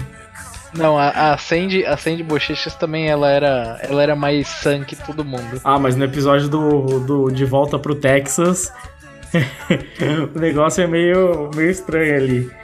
Eu, eu acho. Fora que ela fica loucaça quando inverna também. É verdade, tem esse lance, né? É muito louco, cara. Eu, eu acho que. Eu, eu- é que as ideias de Bob Esponja é, é outro daqueles bagulho. Como que a galera pensava nisso, né, velho? Muita droga. Mano, o episódio do Bob Esponja das cavernas, velho. Muito bom esse episódio. É absurdo, cara. Mano, acho que o episódio que eu lembro mais de todos é o episódio onde várias trutas vêm numa convenção no, no Siri Cascudo e todas elas querem hambúrguer e acho que o Bob Esponja não tá no Siri Cascudo, tá ligado? Aí ele chega e começa a fazer 20 mil hambúrguer pra aquelas Esse é o primeiro tá episódio, cara, que ele consegue um emprego. É. É muito bom esse episódio, velho. Tem um episódio muito louco também, que é o do holandês voador. Que ele fica Sim, o, sim. o, o Esse é sapo gritador, o sei lá o que, rangedor. E ele fica repetindo isso o tempo inteiro. Ah, é o, é o episódio do Nosferato, não é? É, é do, que aí Nossa, aparece. bom Ah, ah, é o som Nosferatu. Aí o Nosferato no cantinho assim, apagando e acendendo. Muito bom, velho. Muito bom, velho. É muito maneiro, cara. E Tem um é- episódio também que eles acham que mataram o, o fiscal da vigilância sanitária, que é maravilhoso. Ah, é que tipo cai ketchup, né? Tipo, dá um sanduíche como- podraço pro cara, o cara passa mal, morre, eles vão enterrar e depois descobrem que o cara tá vivo e ele aprovou o restaurante. eu acho muito Não louco. tem episódio que o, o Bob Esponja tem que tirar a carteira de motorista e aí ele começa a causar acidentes aleatórios durante a cidade e a cidade pega fogo por causa disso. Sim. Aí tem um episódio que é o Patrick. O Patrick é o idiota, e ele sabe dirigir. E aí ele mostra, ensina o, o Bob Esponja a dirigir. Aí é tipo assim, o Bob Esponja precisa dar ré. Aí ele engata a ré. Aí o Patrick fala, não, pisa no acelerador. Com o dedinho. tipo, Não, eu adorava esse episódio que a cidade, a cidade pegava fogo embaixo d'água, mano. É muito genial aquilo. é muito louco. Mas é engraçado que pega fogo na água, mas na superfície da água, né? Não, E- não só isso, né? Tem a opening de Bob Esponja que é muito boa. Ah, é clássica, né? Clássico. Não, mas que aqui todo- quase todas as openings aqui foram clássicas. Meninas Superpoderosas também é, mano. Sim. Acho que todo mundo, todo ser humano que já, já assistiu o desenho sabe cantar a música do, do Bob Esponja, velho. Sim. Eu acho. Eu lembro de um episódio também que o, o Bob Esponja, o Plankton convence o Bob Esponja a ser malvado. Aí o Bob Esponja começa a ser cuzão, tá ligado? Aí ele põe a língua, a língua dele atravessa, ele rouba todos os cachorro quentes das pessoas, né? E aí, no final desse episódio, o que eu acho mais engraçado é que o Bob Esponja devolve os cachorro quente pra galera. Da, da boca dele. Caralho. Era incrível também como o Plankton tinha um restaurante chamado Balde de Lixo. e ele vendia comida nisso. Isso é foda. Mas nunca tinha ninguém comendo no balde de lixo, né? É, acho que, acho que tem um porquê, né? E toda, mano, toda a ideia do Plankton tá sempre querendo roubar a receita era muito boa, velho. Ai, cara. Eu acho sensacional, cara. Sensacional. Tem um episódio muito triste que é quando ele perde a casa dele, né? E aí, e aí ele replanta o abacaxi. Nossa, tem o episódio do Gary, mano. O episódio que o Gary tá todo fudido, quase morrendo e ninguém sabe por quê, velho. Aí o Bob Esponja começa a tacar comida em cima do Gary, não é comida. Faz uma montanha de comida, o Gary não é nada, tá ligado? Sim. E no final do episódio era só ele tomar um golinho de água que ele ficou bem. Mano, tem o, tem o episódio que eles fazem um show, show gigante, né? Que é o. o Ah, é, que tem, tem inclusive uma homenagem pra, pra, acho que pro autor de Bob Esponja que morreu. O cara que criou o Bob Esponja que morreu, eles fazem uma homenagem no. Foi no. Naquele show da, de, de futebol americano lá? Isso, é, esse show aí. Que eles formam uma Big Band e no final eles tocam pra caralho, né? É, Caralho, nem sabia que o cara tinha morrido, mano. é. Morreu, mano, morreu. Muito Caralho, triste. que triste. Mas, mas Bob Esponja é um que alcançou níveis de popularidade estratosféricos, né? É. Dá pra falar que. Eu- Também, mano, todo mundo gosta desse tipo de bobagem. Sério. Dá, dá pra falar que Bob Esponja é tipo. sei lá, o Dragon Ball Dos desenhos. americano, né? É, é que ele realmente ele encaixou esse mix de ingenuidade que a gente fala. Tinha mu- muita coisa acontecendo no episódio e tinha alguns Com temas. nonsense. É, tinha um nonsense e tinha uns. Te... Mano, a ideia dos takes de pinturas hiperrealistas que a gente tem até no Irmão do Joré hoje, né? Uhum. Cara, que veio do Bob Esponja é um negócio absurdo, cara. Quando eu lembro quando eu via, ia dar um foco no olho do Bob Esponja, aquele olho hiperrealista, tá ligado? É bom demais. Bob Esponja é um, é um marco na história das animações, né? Acho que não tem como tirar isso dele, né? Então, dando continuidade aí, né, Carlitos Maia. Bem, já que nós estamos falando de, de é, incrivelmente idiotas que mereciam voltar, né? Super patos. Caralho, mano. Tem ideia melhor do que patos que vieram do espaço para lutar contra répteis e eles jogam hockey no gelo. Eles jogam rock no, enquanto eles não tem que bater em ninguém, né? Enquanto ele não tem que bater ninguém. Exatamente. E eles viajam pelo espaço na aventuras espaciais depois de ganharem jogos de hockey. Mano, é sensacional. Eu quero te corrigir, Valente. Eles jogam hockey pra bater em alguém, enquanto eles não precisam bater em alguém fora do jogo de hockey. É, pode crer. Porque pra isso que o sabe. serve. É, sabe que hockey, hockey tá lá, mas, mas por, por tá, né? Porque a verdadeira importância do hockey é sair na mão. mano, o, o lance dos Super Patos era tão maluco que tinha uns patos com um nariz mecânico, Nossa, um o- bico o- na moral, mecânico. eu gostaria de abraçar o cara que fez o design dos Super Patos, porque cada pato da hora, mano. Vai tomar no cu. Eram uns patos bombados, jogador de hockey com Luta com umas máscaras de pato muito louca. meio android. Cara, de onde veio essas ideias, né, velho? Aqui, uma lenda do planeta conta que séculos atrás, Cookworld foi invadida por uma raça reptiliana chamada Saurus. Drake Duquesne tornou-se o salvador do planeta. Segundo a lenda, Duquesne usava uma máscara de goleiro, aparentemente normal, que escondia alta tecnologia. Com isso, ele conseguiu expulsar a invasão sauriana. Caralho. Parabéns. Parabéns, cara, pra quem fez isso aí. Não, e, e assim, a galera acredita. e Se duvidar, tem gente usando camisa do Super Patos achando que é time de hockey de verdade. É, foda. É foda, mas é, mano, é irado demais. Esse é um que merecia voltar, tá ligado? Caraca, é curtinho, velho. Uma temporada Uma só, temporada. 26 episódios. Ele nunca pegou muito, eu entendo porque ele não fez sucesso. Aqui teve o filme, né, dos Super Patos, né? Sim, sim, sim. Ah, acho que ele não Cara, pegou tipo. muito.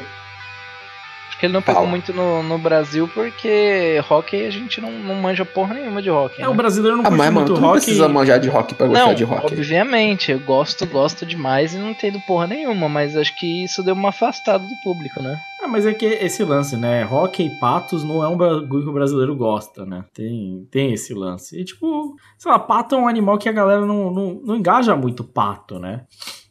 Sei lá. É, eu acho que pato é muito coisa de americano. Lá tem pato pra caralho, eles usam pato pra tomar banho. É, tem. Mas é isso. levando em conta quem é o pato aqui do Brasil, que é o Alexandre Pato, o brasileiro não gostar. Acho justo. acho tô- Caralho, olha o corintiano já pegando aonde. Bem, o, o pato fez menos gol que o Reinaldo, então também entendo, né? Porra, mas tu ser mais, menos brabo que o King Naldo é normal, velho. Se bem que eu não sei quem fez menos gols, foi o Pato ou o Gabriel Jesus, né? Fica aí na conta do Tite. Mas vamos vamos continuar aí, ô Valente. Cara, eu vou trazer. O meu último desenho vai ser Duelo Shaolin. Puta que eu pariu. Porque Duelo Shaolin é tipo um Jack Chan, só que com uma vibe um pouquinho diferente. Ele é o Kung Fu Panda, só que é com várias pessoas que não fazem sentido nenhum serem Shaolins. Que absurdo, cara. Ele é o avatar mais simplificado.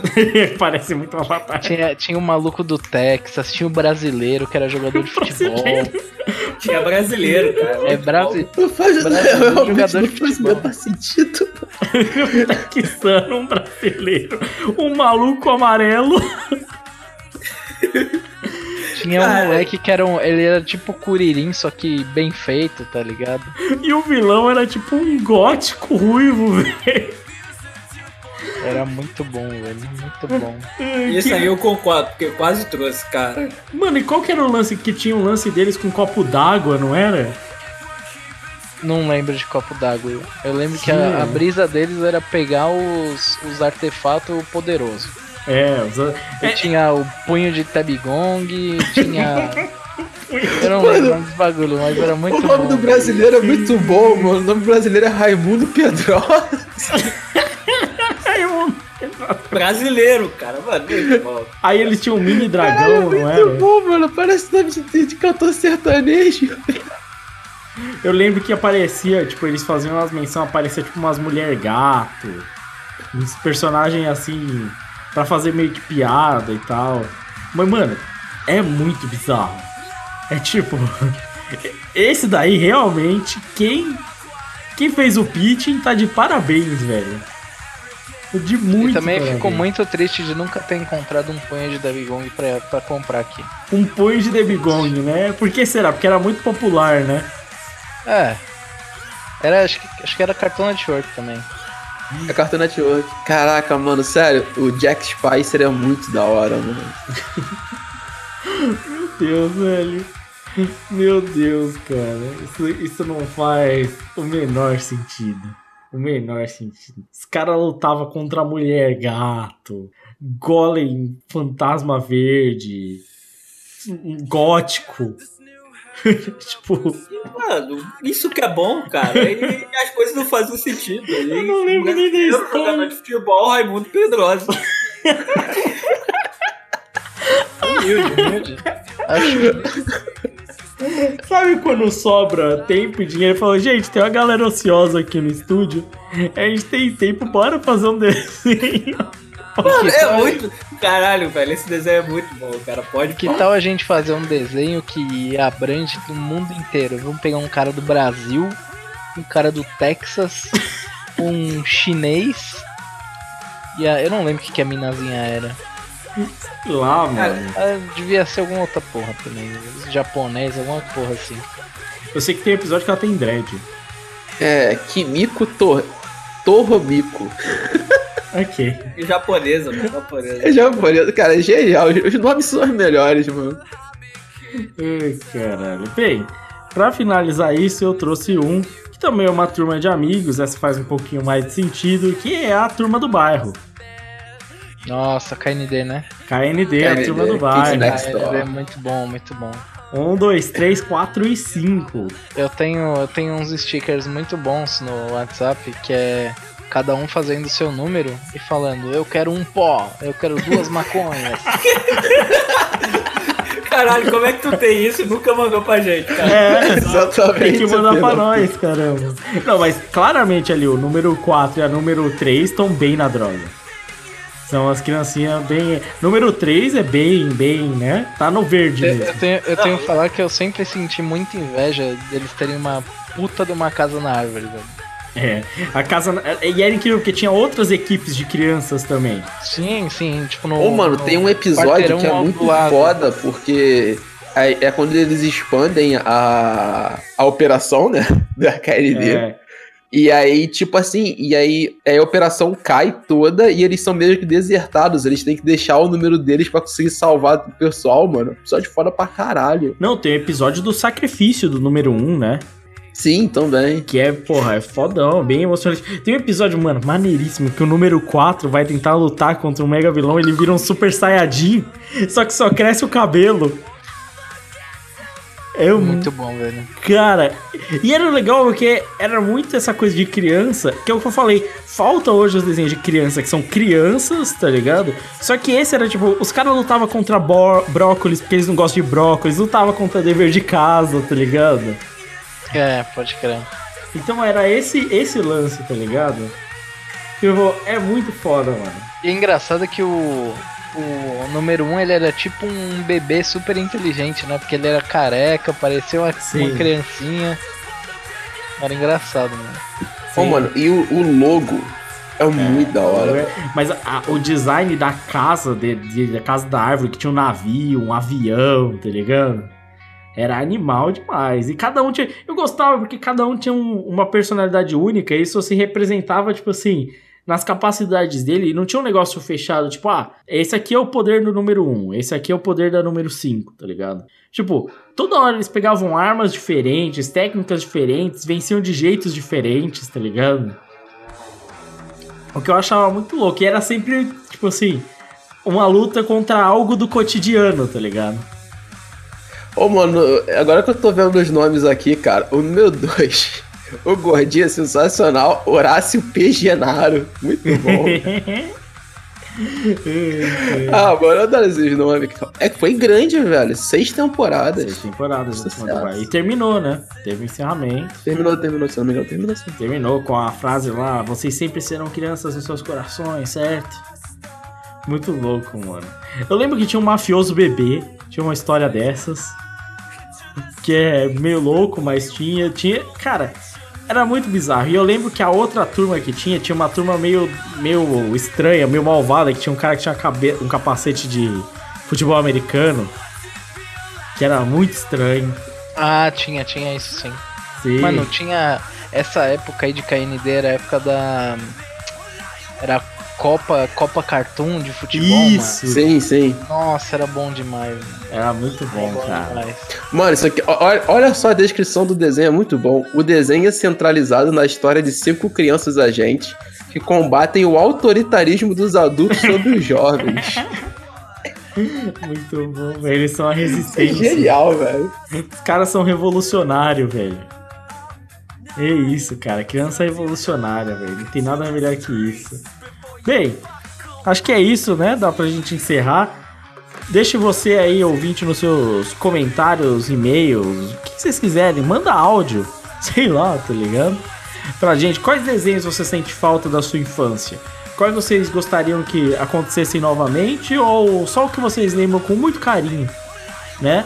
E uma coisa que a gente tem que falar aqui, não tem mais quadro de desenho de criança na TV, né? O que é muito triste. E gostaria que voltasse pra gente poder ver mais desenhos, né?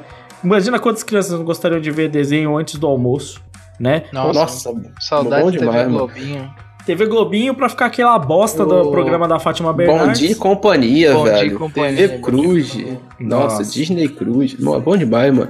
Ah, falando nisso, pessoal aí, quem quiser, né? Quem quiser cast de desenho, deixa no comentário, né? velho? É, tem algum desses que vocês gostariam? Tem que a gente já deu ideia do Samurai Jack, que é mais complexo. Né? Qual desses vocês gostariam de ver a gente falando? Que tem a temporada completa, poderia ser o Dudu do Edu, que é fechado também, né? Nossa, Sim, bom sim. também. Pode ser o mais idiota impossível até o mais denso possível. Fique à Exato. vontade. Catum finalmente fazendo a sua de deixar de ser otaku, mas a gente ainda tem que falar de anime nesse podcast, porque sim. Então a gente vai virar, deixa aí seus comentários, quais desenhos vocês sentem falta e vamos embora.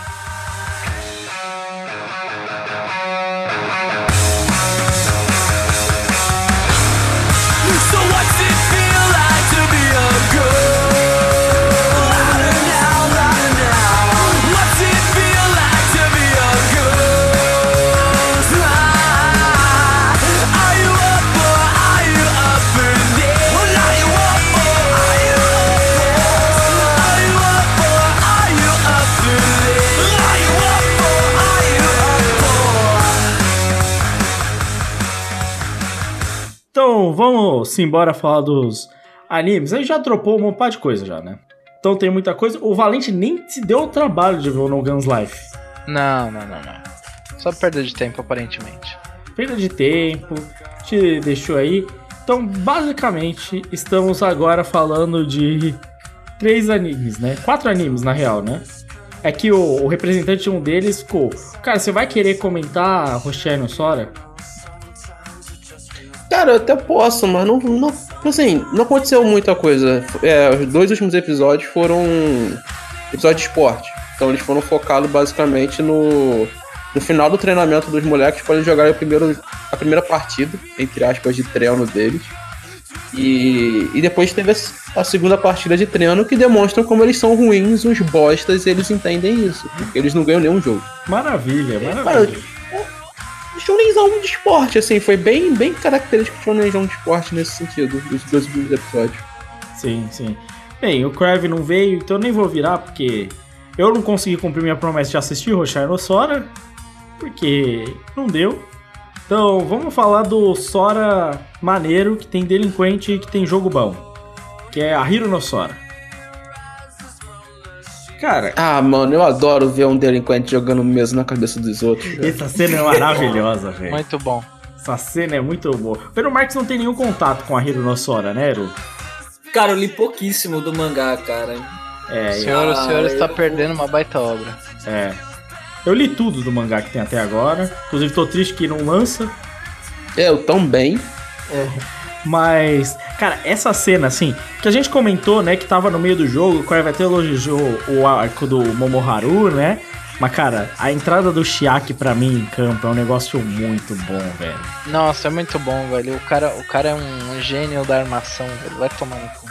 E ele vai construir. Cara, isso que é foda. Ele vai construindo isso aos poucos, né, velho?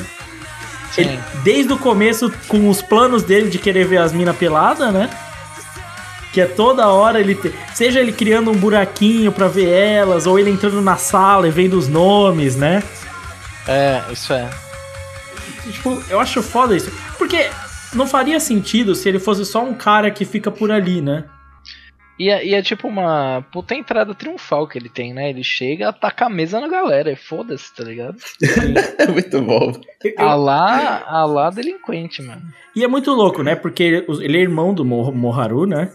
Sim. Mas fica o lance, tipo assim, o Momoharu, ele é frustrado porque ele nunca conseguiu ser bom, né? Sim. Tipo, ele se esforçava, mas ele não conseguia. O Chiaki, é- ele desistiu porque ele achou que não fazia sentido continuar, né? Tipo. E ele é bom. Eu, tipo, Não, ele é real bom, né? O- Tanto que o capitão do outro time fala isso, né, velho? Ele Ele, é- só aceitou o jogo por causa do Chiaki. é, tipo, o cara falou, né? Tinha um moleque quando eu era criança que ele era o melhor jogador de todos. Quem, e aí Ele, ele. fala que ninguém, ninguém naquela quadra ia conseguir acompanhar ele, uma parada assim. Sim, sim. E aí vem aquele lance Slandank. Imagina se ele não tivesse perdido o tempo dele sem fazer nada. Né? Que é a premissa, né, do Slandank e tal. Mas assim, é muito foda porque eu achei a construção excelente, cara. Que, é o que a gente falou. O cara ele fica esse tempo inteiro Eu vou. Eu tô observando as coisas, ele é muito bom em observar, prestar atenção e os caralho, ele tá sempre por ali e os caras comentando. Tinha esse maluco que era bom, esse maluco que era bom e nunca mais jogou, né? Esse maluco que é bom e nunca mais jogou. Cadê o cara? Cadê o cara? Cara, quando ele entra e o Sora vira e fala, ah, você é armador, né? E dá. Mano, eu acho sensacional, velho. Muito bom, velho. Muito bom. E o cara joga pra caralho mesmo.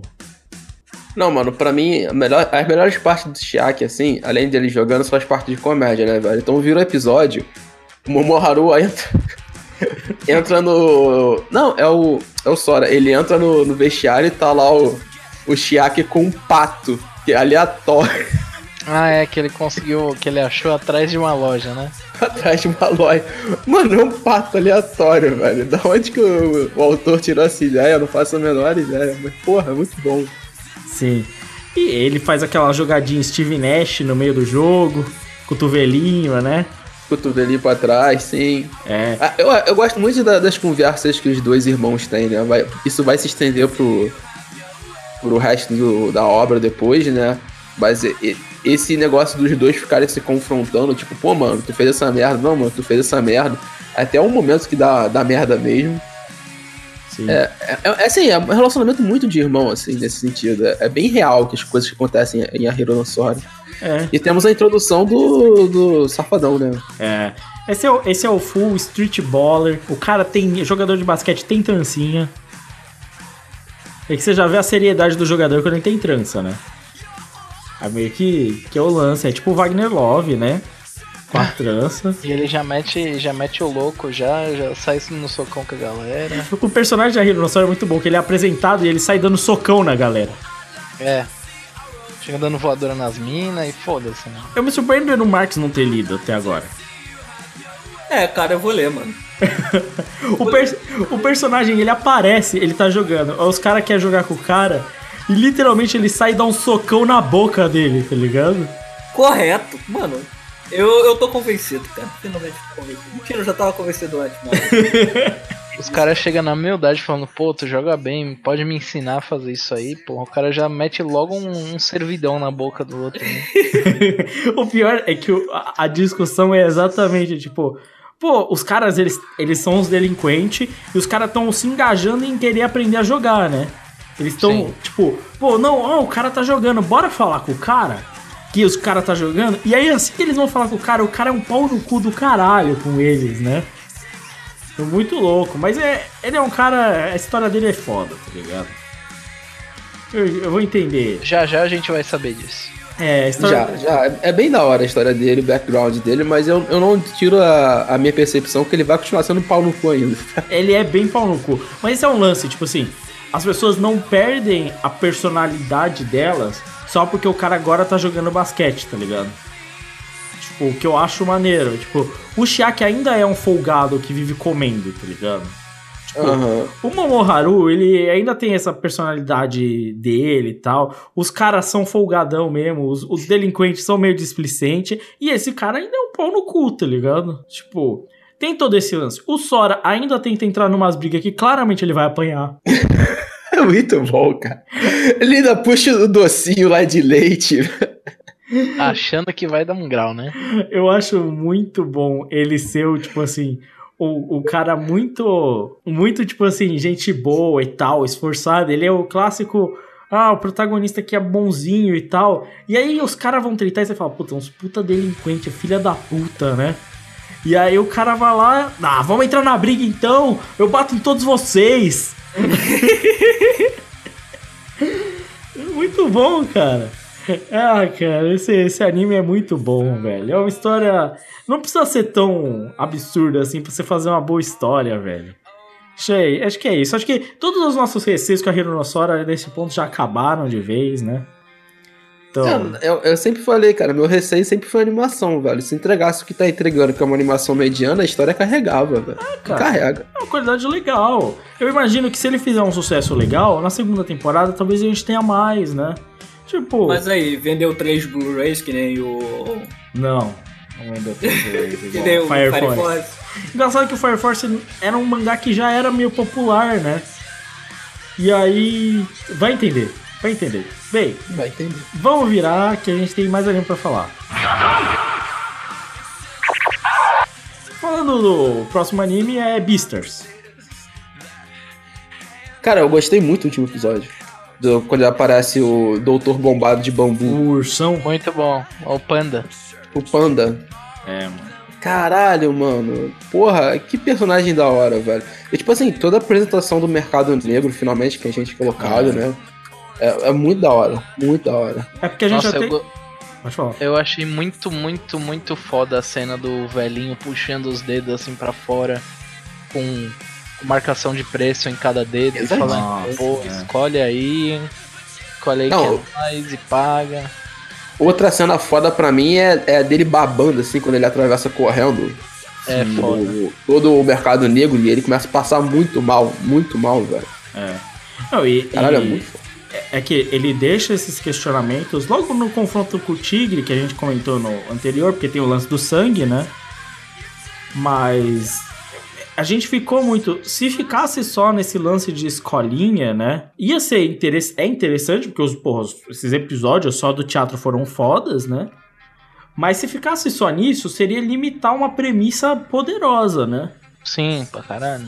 E aí, quando vem a apresentação né, do mercado negro, realmente abre o escopo né, narrativo da série muito, muito, tá ligado? Tipo, a- as- é como se assim, era complicado a situação deles ali, o trama pessoal deles, mas agora as coisas são complicadas mesmo, né? Acho que. Não, Inclusive, é, é muito, não é muito interessante, cara, quando você para pra pensar assim, a, a forma como, principalmente o doutor, comenta sobre o mercado negro, saca? Porque ela é uma coisa que, a princípio, ela fere a moral e a ética, assim, da sociedade que está sendo construída ali, mas para que todo mundo consiga conviver em um bem-estar, ele é necessário. E, tipo assim, não é colocado como uma coisa assim, é, porra, assim, mega clichê, ou então meio, sei lá, não sei, demais, assim, na, na história. Não, é colocado de uma forma tranquila, branda, assim, eles apresentam aquilo não faz drama demais com aquilo. Sim, sim, cara. Cara, eu queria falar. A gente conversou isso. é, eu não participei do passado, mas a gente conversou em off aqui. Que eu achei muito foda como eles conseguiram trabalhar. não- acho que é uma autora, não é? Eu Ou um não, autor? não, não tenho sei. certeza, cara. Enfim, é, o autor ou a autora conseguiu trabalhar tão bem um romance entre, entre os, os animais, sendo que essa nem é uma obra de romance, tá ligado? Então, ele, ele dá, dá. Parece, né? Parece que vai Sim. pra isso. Parece Sim, que vai. sim. E tipo, esse triângulo amoroso entre ele, a coelha e o, e o cervo, o veado, não É sei. veado. A gente definiu que era veado. Então, é. E, e é um bagulho muito foda, tá ligado? Dá vontade de você continuar vendo e, e torcer pelo, pelo namoro deles e sei lá, tá ligado? E o Luiz se É. e o, Legoshi se dá bem pra caralho. Mas o Luiz é um personagem pra mim que ele. Eu, eu fui. O Luiz, eu achei ele um personagem muito foda, velho. Eu não, só- eu também acho, eu também acho. Eu só Eu acho comprei ele ele um- muito. Sei lá, o segundo melhor personagem, provavelmente. Porque você tá falando do Legoshi como primeiro. Como o primeiro. Mas é, é que assim, é que o Luiz ele, ele é o oposto, né? Ele é um, né, um animal herbívoro que é muito forte, né? Personalidade dele é muito forte. O Legoshi Ele faz o contraponto. Ele tenta ser muito forte, tá ligado? Ele ainda, ele ainda tem as peculiaridades porque ele é um herbívoro, mas ele tenta ser tão forte quanto um carnívoro. Sim. É muito foda, mano. Mas é, é. Eu acho que. Eu esperava e só tá ficando maior. A trama está realmente ficando cada vez mais forte, né, mano? Autores, autores de romance aí, mangás de romance, animes de romance, aprendam aí, velho. Aprendam a fazer um bom romance, pelo amor de Deus. Só pra acertar a informação, é autor. É autor? É, aqui o nome dele é Paku, só pra confirmar, Paku Itagaki. Paru Itagaki, desculpa. Beleza, bacana. É, a gente vai ter um último anime pra comentar brevemente antes de encerrar este quadro. O outro anime que a gente ainda está acompanhando, até porque senão ia acabar os animes, né? É Babylon. E tirando a piada do fogo da Babilônia, Valente, você não tinha assistido Babylon e agora assistiu. Qual foi a sua opinião? Sim, é, eu assisti os três primeiros episódios e provavelmente eu não vou continuar assistindo porque tem muita coisa pra assistir. Mas me agradou bastante, velho. Teve um. Teve um. O começo dele foi um pouco truncado, na minha opinião. Ele teve uma apresentação de personagem excessiva, tá ligado? Sim. O que deixou. O que deixou os, os dois primeiros episódios desinteressantes. Tipo, o segundo deu uma melhoradinha pro primeiro, mas. Mas não foi nada demais. E a- só no terceiro que foi ter, tipo, uma, uma evolução clara pra mim, sabe? É, pra mim os- o problema é, tipo. Eles apresentaram muito personagem, colocaram muito contexto da coisa, mas no final das contas eu não conhecia ninguém ainda, tá ligado? Sim. Porque tava no primeiro episódio você não vai decorar nome de, de personagem e, e pegar afeição pelo personagem em um, dois episódios. Isso daí é com o tempo que se desenvolve. E, mas tirando isso, o terceiro episódio teve um turning point legal, com uma, com uma premissa bem legal, um mistério interessante, que pode ser que, que venha trazer bons frutos no futuro, né? Sim. Mas, mas eu não vou continuar assistindo. É, eu acho Mas que. eu acho que vale a pena, eu acho que vale a pena o pessoal assistir sim. É um dos melhores da temporada. Sim, mas é, é aquele lance, né? É um dos melhores da temporada que os outros que são os melhores da temporada mesmo, os outros dois, eles estão a milhas na frente. Milhas, milhas. Concordo. É, é a diferença dos dois melhores dessa temporada é que eles seriam melhores da temporada passada, tá ligado? Tipo, Não Pera, sei. você diz a Hironossora e. e Beasters. E Beastars? Sim, eu, eu acho que. Eu É não tipo- sei se é Hironossora, porque eu acho que a Hironossora tá ali num, num pé de igualdade com a Enem Shibotai, com. Sim, mas é, cara, Mas ele, mas ele com certeza seria um dos melhores. então seriam certeza. melhores das temporadas passadas, melhores, certo? Sim, sim, sim. E tipo, a diferença é muito grande, porque os dois principais, eles são extremamente competentes no que eles se propõem a fazer, Sim. né? Até o momento, os dois são extremamente competentes. E por mais que a gente possa ficar buscando agulha no palheiro para criticar problemas aqui ou ali, cara, problema de adaptação sempre vai existir, problema técnico e nada é perfeito, né? Mas as qualidades, seja em Beasters na sua na narrativa complexa e tal, seja Hironossora na capacidade de criar um esporte, esse grupo de personagens e tal, eles são muito, muito, muito bons naquilo que eles fazem. Babylon, me senti, e continuando, vendo até o episódio 5, né? E pra frente, ele tem um problema que você falou: os personagens não te engajam, né? O que é um problema. Parece, parece muito que ele tem um design Genérico. jogado. Não é jogado, é tipo. Genérico. descartável. É sabe? genérico. Assim, pra genérico. anime é genérico o design. O design é muito genérico, ele não te faz falar, porra, aquele cara que tem o cabelo diferenciado é o cara que fez isso, tá ligado? Sim, tanto que a gente tá citando assim, a gente cita a esmo, personagens, ah, o personagem protagonista e tal. Enquanto os outros animes a gente falando, ah, porque o Legoshi, ah, porque o Luiz, ah, porque o Sora, o Shiar, a gente lembra o nome dos personagens, lembra quem Sim, eles são, sim, né? Total.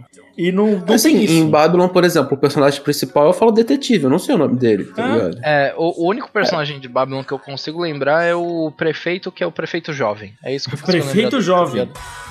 a Não, descrição tipo do assim, eu personagem. lembro das personalidades. Tipo assim, é o, o político, o prefeito da cidade lá, a mina psicopata, o detetive, a assistente do detetive.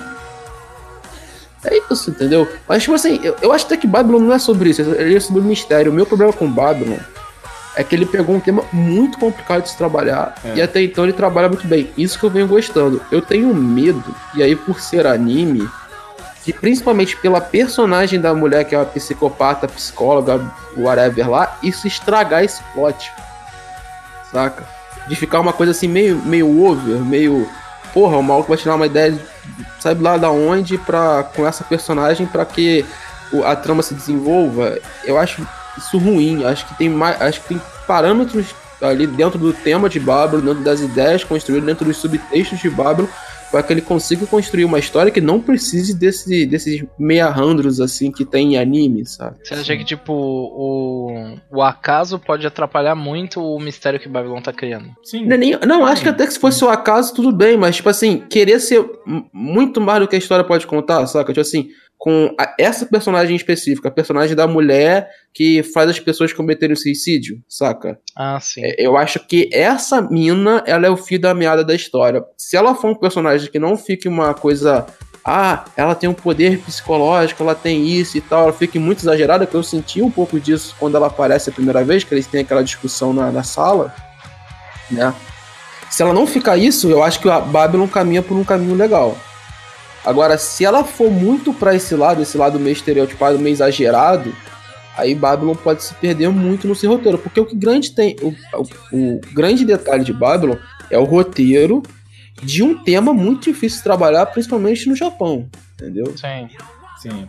É, eu acho que ele tem problemas que, por exemplo, o Zankyo no Teltern, de chegar numa megalomania de um tema que o Carlos falou, que é muito complexo e que é muito aquele lance. Ah, não tem como você meio que realmente dar respostas quanto a isso.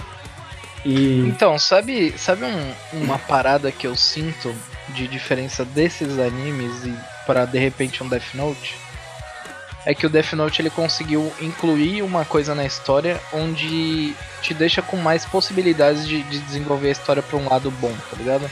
Sim. Tipo, Death Note tem, tem a parada sobrenatural, com o Ryuko, o mundo dos mortos e o caralho. Isso deixa todo um aberto pra ele desenvolver a parada do jeito que ele quiser, tá ligado? Sim. Se você for fazer isso em Babylon, você não, você não tem esse paralelo com, com sobrenatural, você não apresentou o poder de ninguém, nem nada do tipo. É uma parada tipo. Mais pé no chão, sabe? É, que- é que não isso, é um. isso pode te atrapalhar na hora de, de criar uma história boa, tá ligado? É que o mistério ele é um mistério mesmo, né? Full, assim. E aí você vai trabalhar toda aquela trama e tal. Ou o, o lance do recurso de Death Note é criar esse lance Battle Shonen, né? A luta do Kira versus o L, né? Você tem toda. Todo, todo esse lance mais. Não, não cartunista. Então, mas até, até em. Por exemplo, citando aqui, sei lá, Monster, Pluto, 20th Century Boys do No Coração, é, ele não tem nada de sobrenatural, mas, mas ele tem uma, uma certa liberdade pra fazer umas coisas diferentes, sabe? É que, é que também tem uma questão que eu sinto que tem. Por exemplo, se a gente fosse citar Babylon, a diferença deles para um 20th Century Boys. 20th Century Boys tem um senso de urgência. Sim, sim, Tem um, total. tem um senso de urgência e de perigo constante, né?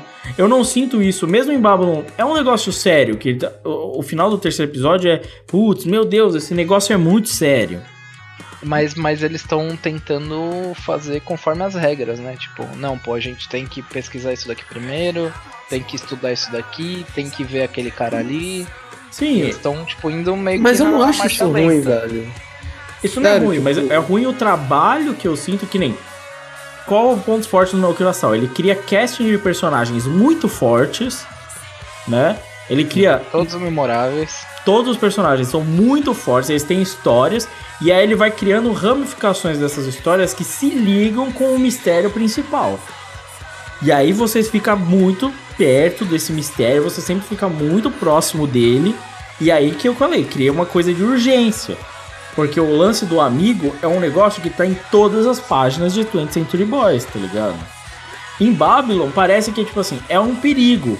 Mas quando eles estão numa perseguição, eles estão conversando, ele tá aqui, tá ali, parece que o negócio se dilui, sacolé? Mas aí a gente pega um pouco da parte do, da construção dos personagens. Os personagens eles são meio esquecíveis em Babylon, então isso já é um problema. Você não consegue construir uma narrativa igual a de 20th Century Boys, saca? Sim. O, o detalhe pra mim é aí comparando um pouco com o Zankion no Terra e fazendo essa, esse membro que o, que o Valente fez com, com Death Note, Death Note ele já apresenta o fator sobrenatural desde o início. Isso faz parte da obra, saca? É, o, o- início, o cerne de Death Note é você ter o sobrenatural. Em Zankion no Terra, não. Em Babylon também não. Então, se você começa a, a- a- assim, a rabiscar essa parte assim, você não faz bem feito, fica algo meio exagerado, saca? Fica algo sem tom na obra. E aí pode se perder. É esse o meu detalhe com Babylon. Porque, na verdade, é causa da, da indústria ali, da mídia. O anime ele tem esse esquisito de exagerar alguns pontos pra querer dar uma resposta como o Lucas apresentou no início, tipo assim, eu não sei o que dar nessa resposta. De vez em quando você não precisa. Numa obra de audiovisual você não precisa dar resposta. Sim. Mas pela mídia e tal, às vezes você tem que dar a resposta. E aí eles acabam perdendo no roteiro. Esse é o meu medo com Babylon, principalmente. É.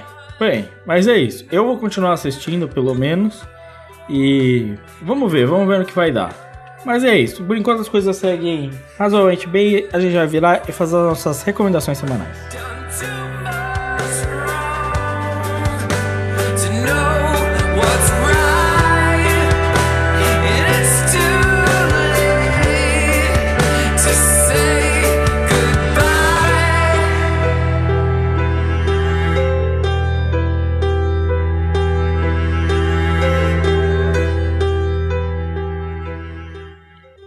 Vamos para as nossas recomendações semanais. Eu vou começar aqui só para variar um pouco, é, até porque eu preciso tomar água.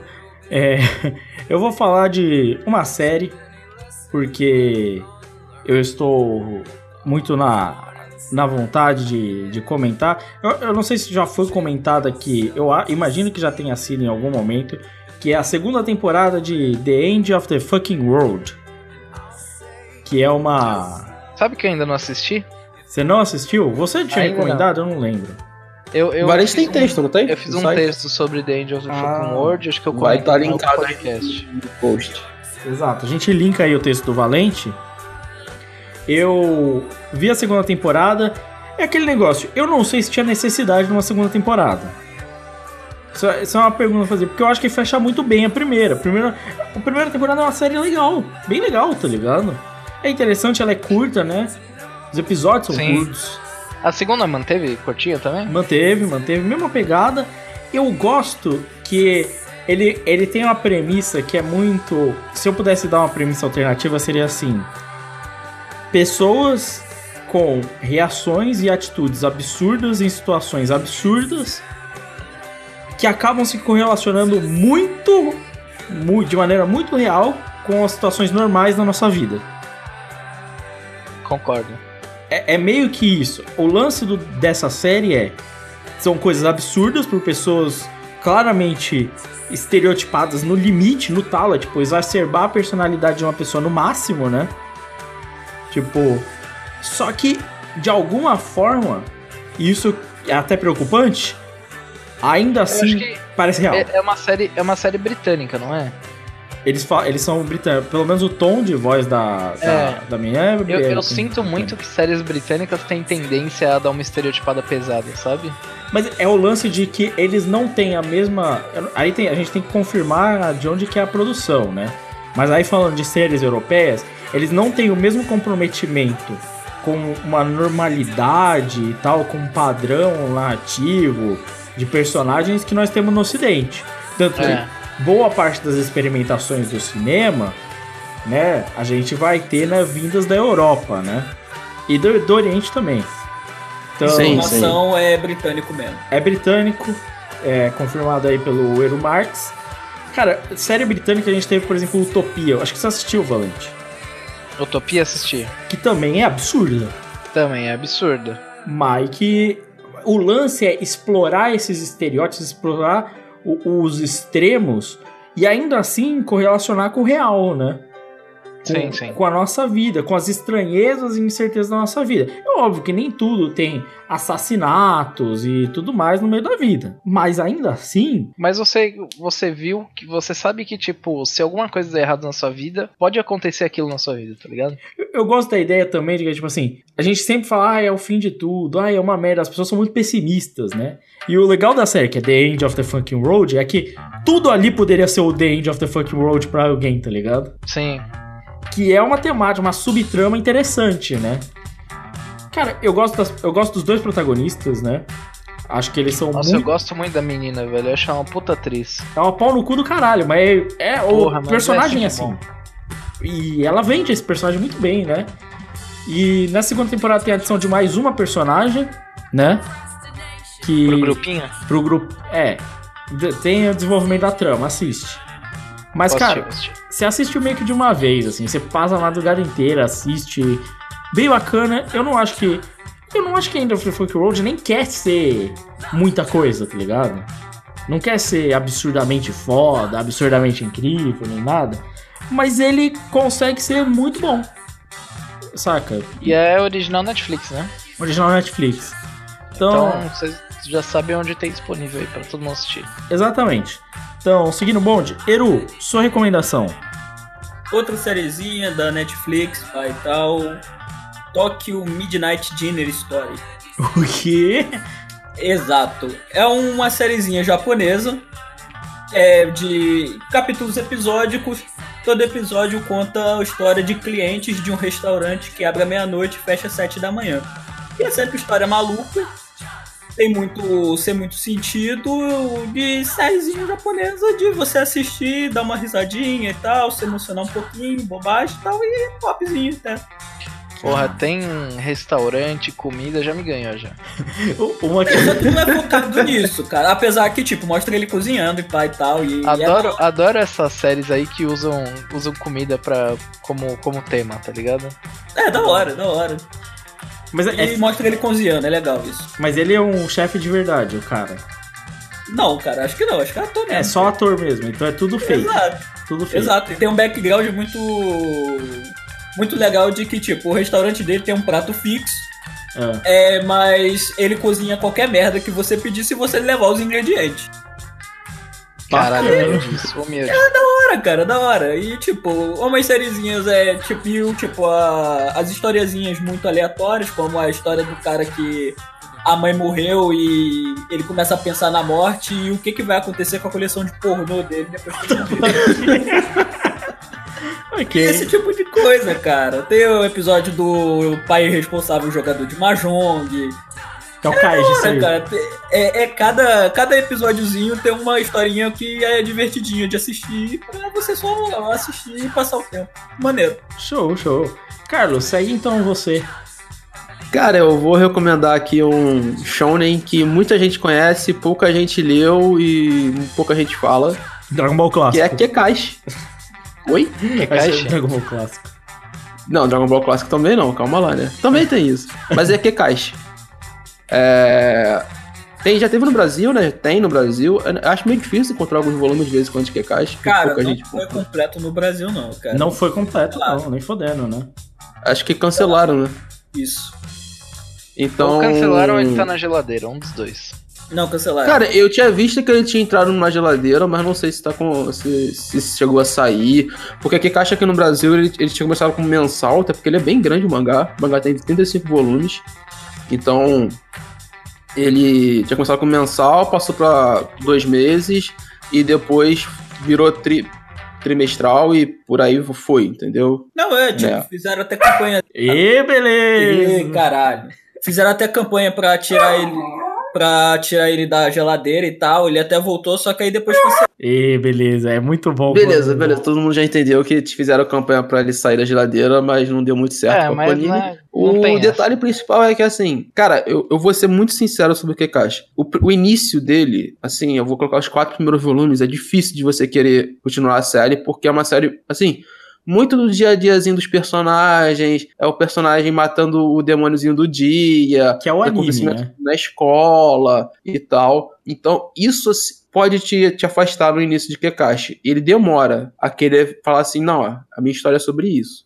Que caixa é aquele ele que embala, o. mano. Que caixa é aquele que o moleque tem a lança e que É, pariu, não é? isso, isso. É isso, que anda com o Tem cachorrinho, o a moleque, roupa. a mina. Tem, eu lembro que eu isso. vi anime disso e eu dropei no primeiro episódio. É o anime meio. Então, é porque na- realmente o início, e eu lembro do anime, o anime segue bem certinho o mangá nesse sentido, só que não, não completa o mangá. É, é, o início ele é realmente assim, ele é muito episódicozinho, entendeu? É o moleque ajudando o fantasma a, a ir pro outro mundo, fazendo bolo. Tipo, é bem, bem chatinho assim início de Kikashi, saca? Só que, pô, quando ele pega o principal ponto ali, que é tipo assim, eu tomo conta de, sei lá, de uma, de uma região ali que é o demônio o capeta que adora deixar demônios e capetas mais fortes, saca? Tipo, e aí ele começa a construir a problemática daquilo na cidade, no mundo que eles vivem, e eles, ele começa a ampliar o mundo, apresentar as facções, esse tipo de coisa, as famílias. Mano, a história vai, e, e na boa, é um dos melhores shonens que você pode ler, assim, que, que tem aí no mercado.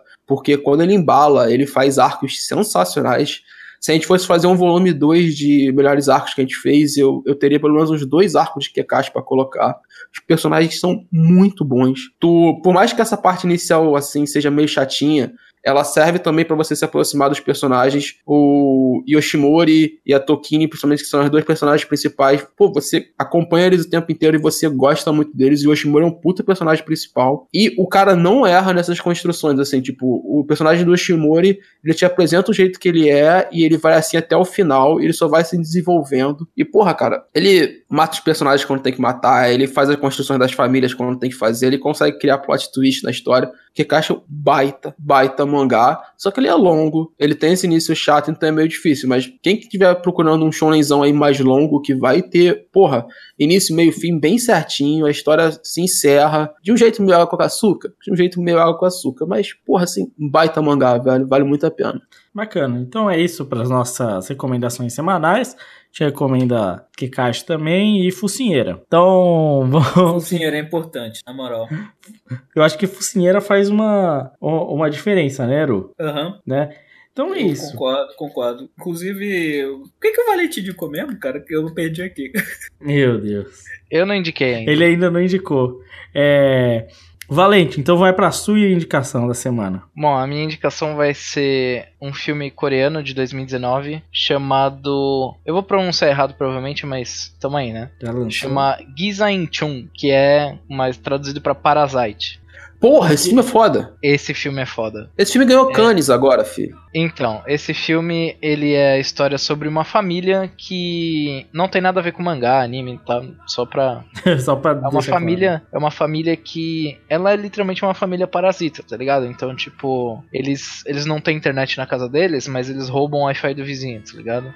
Sim. Ah, pô, eles eles trampam fazendo uma parada e eles tentam meio que subornar o chefe deles pra conseguir mais dinheiro. Então, eles são parasitas no, tipo, em todos os sentidos. E, e eles veem uma oportunidade de melhorar a vida deles sendo parasitas e eles abraçam essa oportunidade e no final das contas a família inteira tá abraçando essa oportunidade. E cara, se eu falar mais do que isso da premissa, eu vou estragar o filme, então. Cara, esse é um filme que todo mundo deve assistir, porque na minha opinião, eu não assisti todos os filmes, mas na minha opinião esse é o melhor filme de 2019. Eu ainda não assisti, Não, mas esse- tem interesse. ele provavelmente é o melhor filme de 2019, assim, by far. Ixi. É, então, eu, eu ainda acho que o Joaquin Phoenix tá fazendo um, uma puta trabalho em Joker, mas provavelmente ele pode ganhar como ator, porque ele faz, tá fazendo um puta trabalho, mas eu acho que filme Parasite merece muito. Mas aí não é a um filme diferença. absurdo. É a diferença entre, tipo assim, tudo bem o cara fazer um, um grande trabalho como ator, tá ligado? Sim, Mas aí você tá falando do filme na sua completude, basicamente. sim, sim. O filme, o filme como um todo é, é absurdo, velho. Pra mim, se não é 10 barra 10, é muito perto disso, tá ligado? Ô, louco. E, e o ator, e o ator não, o diretor do filme é o mesmo cara que fez Okja, que não foi tão bem, É, o Oco já é legal, mas não é nada demais, né? e ele fez também Snowpiercer. Então ele é um cara que faz bons filmes. Não, ele é um já diretor muito reconhecido já, no, tanto no Ocidente quanto no, na, na própria Coreia. Ele já ele tem esse, esse quesito de trabalhar. Aí o, o Eru vai, vai curtir, né? Vai curtir, desculpa. É, que ele trabalha muito essa questão marxista de diálogo de classe, essa coisa, tem tudo isso. O filme dele que ele faz com o nosso querido Capitão América, que é no trem, O Snowpiercer. é o Nós É o Pizza, né? Snowpiercer. Então, aí ele, ele tem esse negócio bem claro, porra, muito claro das classes, assim, né? Na passagem Sim, do trem. E então, e- ele todo. Fala. Em Parasite também fica bem claro essa parada. Sim, sim, sim. Cara, tipo assim, só pra ter uma noção, vira e mexe algum, algumas, alguns anos de Cannes, não tem uns baita filme assim, não, mas esse ano só teve filme foda. Tem muito filme foda esse ano em Cannes, e pro cara ter levado é. E vamos falar sério, né? Tipo assim, falando de cinema mesmo, o prêmio que importa no mundo é Cannes, não é o Oscar. Então. E, sinceramente, mano, tem até filme brasileiro em Cannes que tá indo bem, tá ligado? É, o Bacurau foi o filme que vai ser indicado agora pro Oscar do. Ah, que tem a Fernanda Meirelles. não, eu acho, eu acho que não é o Bacurau que vai. Não, não é o Oscar. Bacurau, é o. Pô, esqueci agora, vou pegar o nome aqui. Mas eu sei, Tem é, a Fernanda é Montenegro. Fernanda Montenegro. e tal. É, também foi muito bem representado em Cannes. É, o, o Parasite, porra, mano, eu vi aqui em Portugal e, assim, sabe aqueles filmes que você tem que ver se você puder realmente. E não sei quando é que chega no Brasil, se vai chegar no Brasil. Se você puder, vai ver no cinema, vai ver esse filme no cinema. É. Vale muito a pena. Bem, então é isso. Fica aí a recomendação potente do queridíssimo Valente. Vamos virar para encerrar o podcast.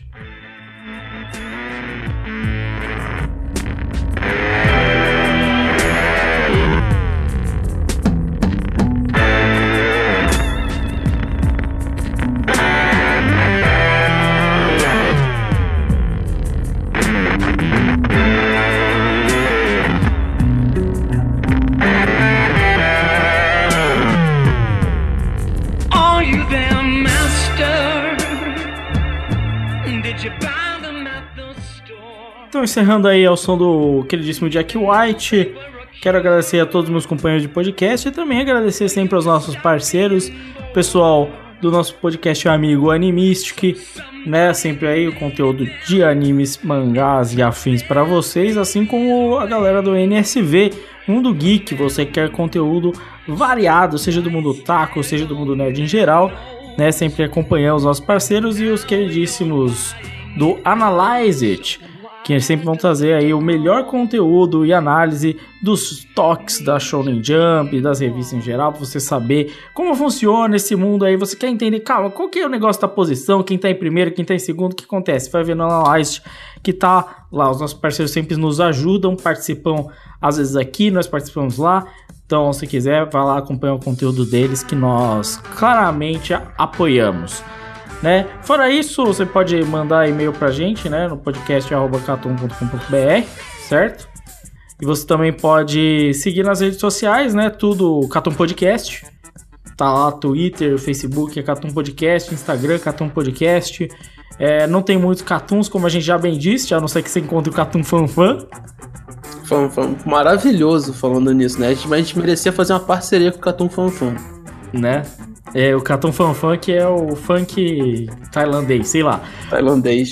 Ó, só pra terminar aqui a informação, Lucas, do filme que o Valente estava comentando, do brasileiro que vai ao Oscar, Certo. é A Vida Invisível, tá? A vida invisível.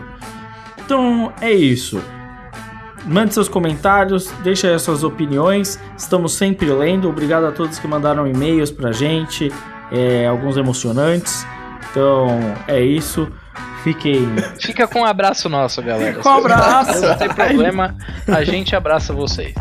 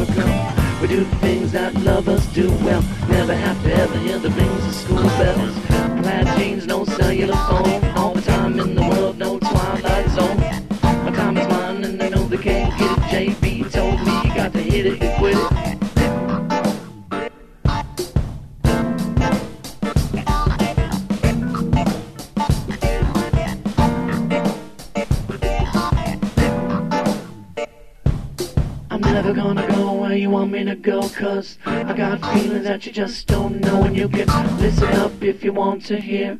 And if you can't stand it then right here.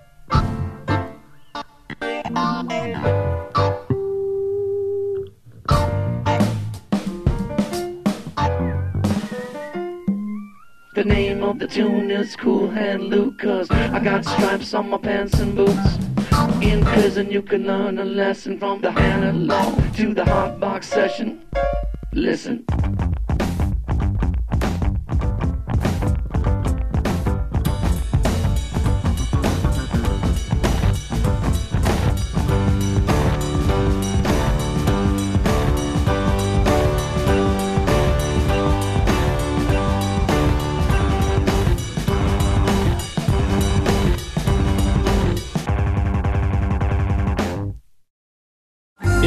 podcast é um oferecimento do Catum, com a participação de Lucas Dantas, Carlos Thiago, Rafael Valente e Eru Marx. Não esqueça de assinar nosso feed e nos seguir em sua plataforma de streaming preferida. Obrigado a todos e até o próximo podcast do Catum.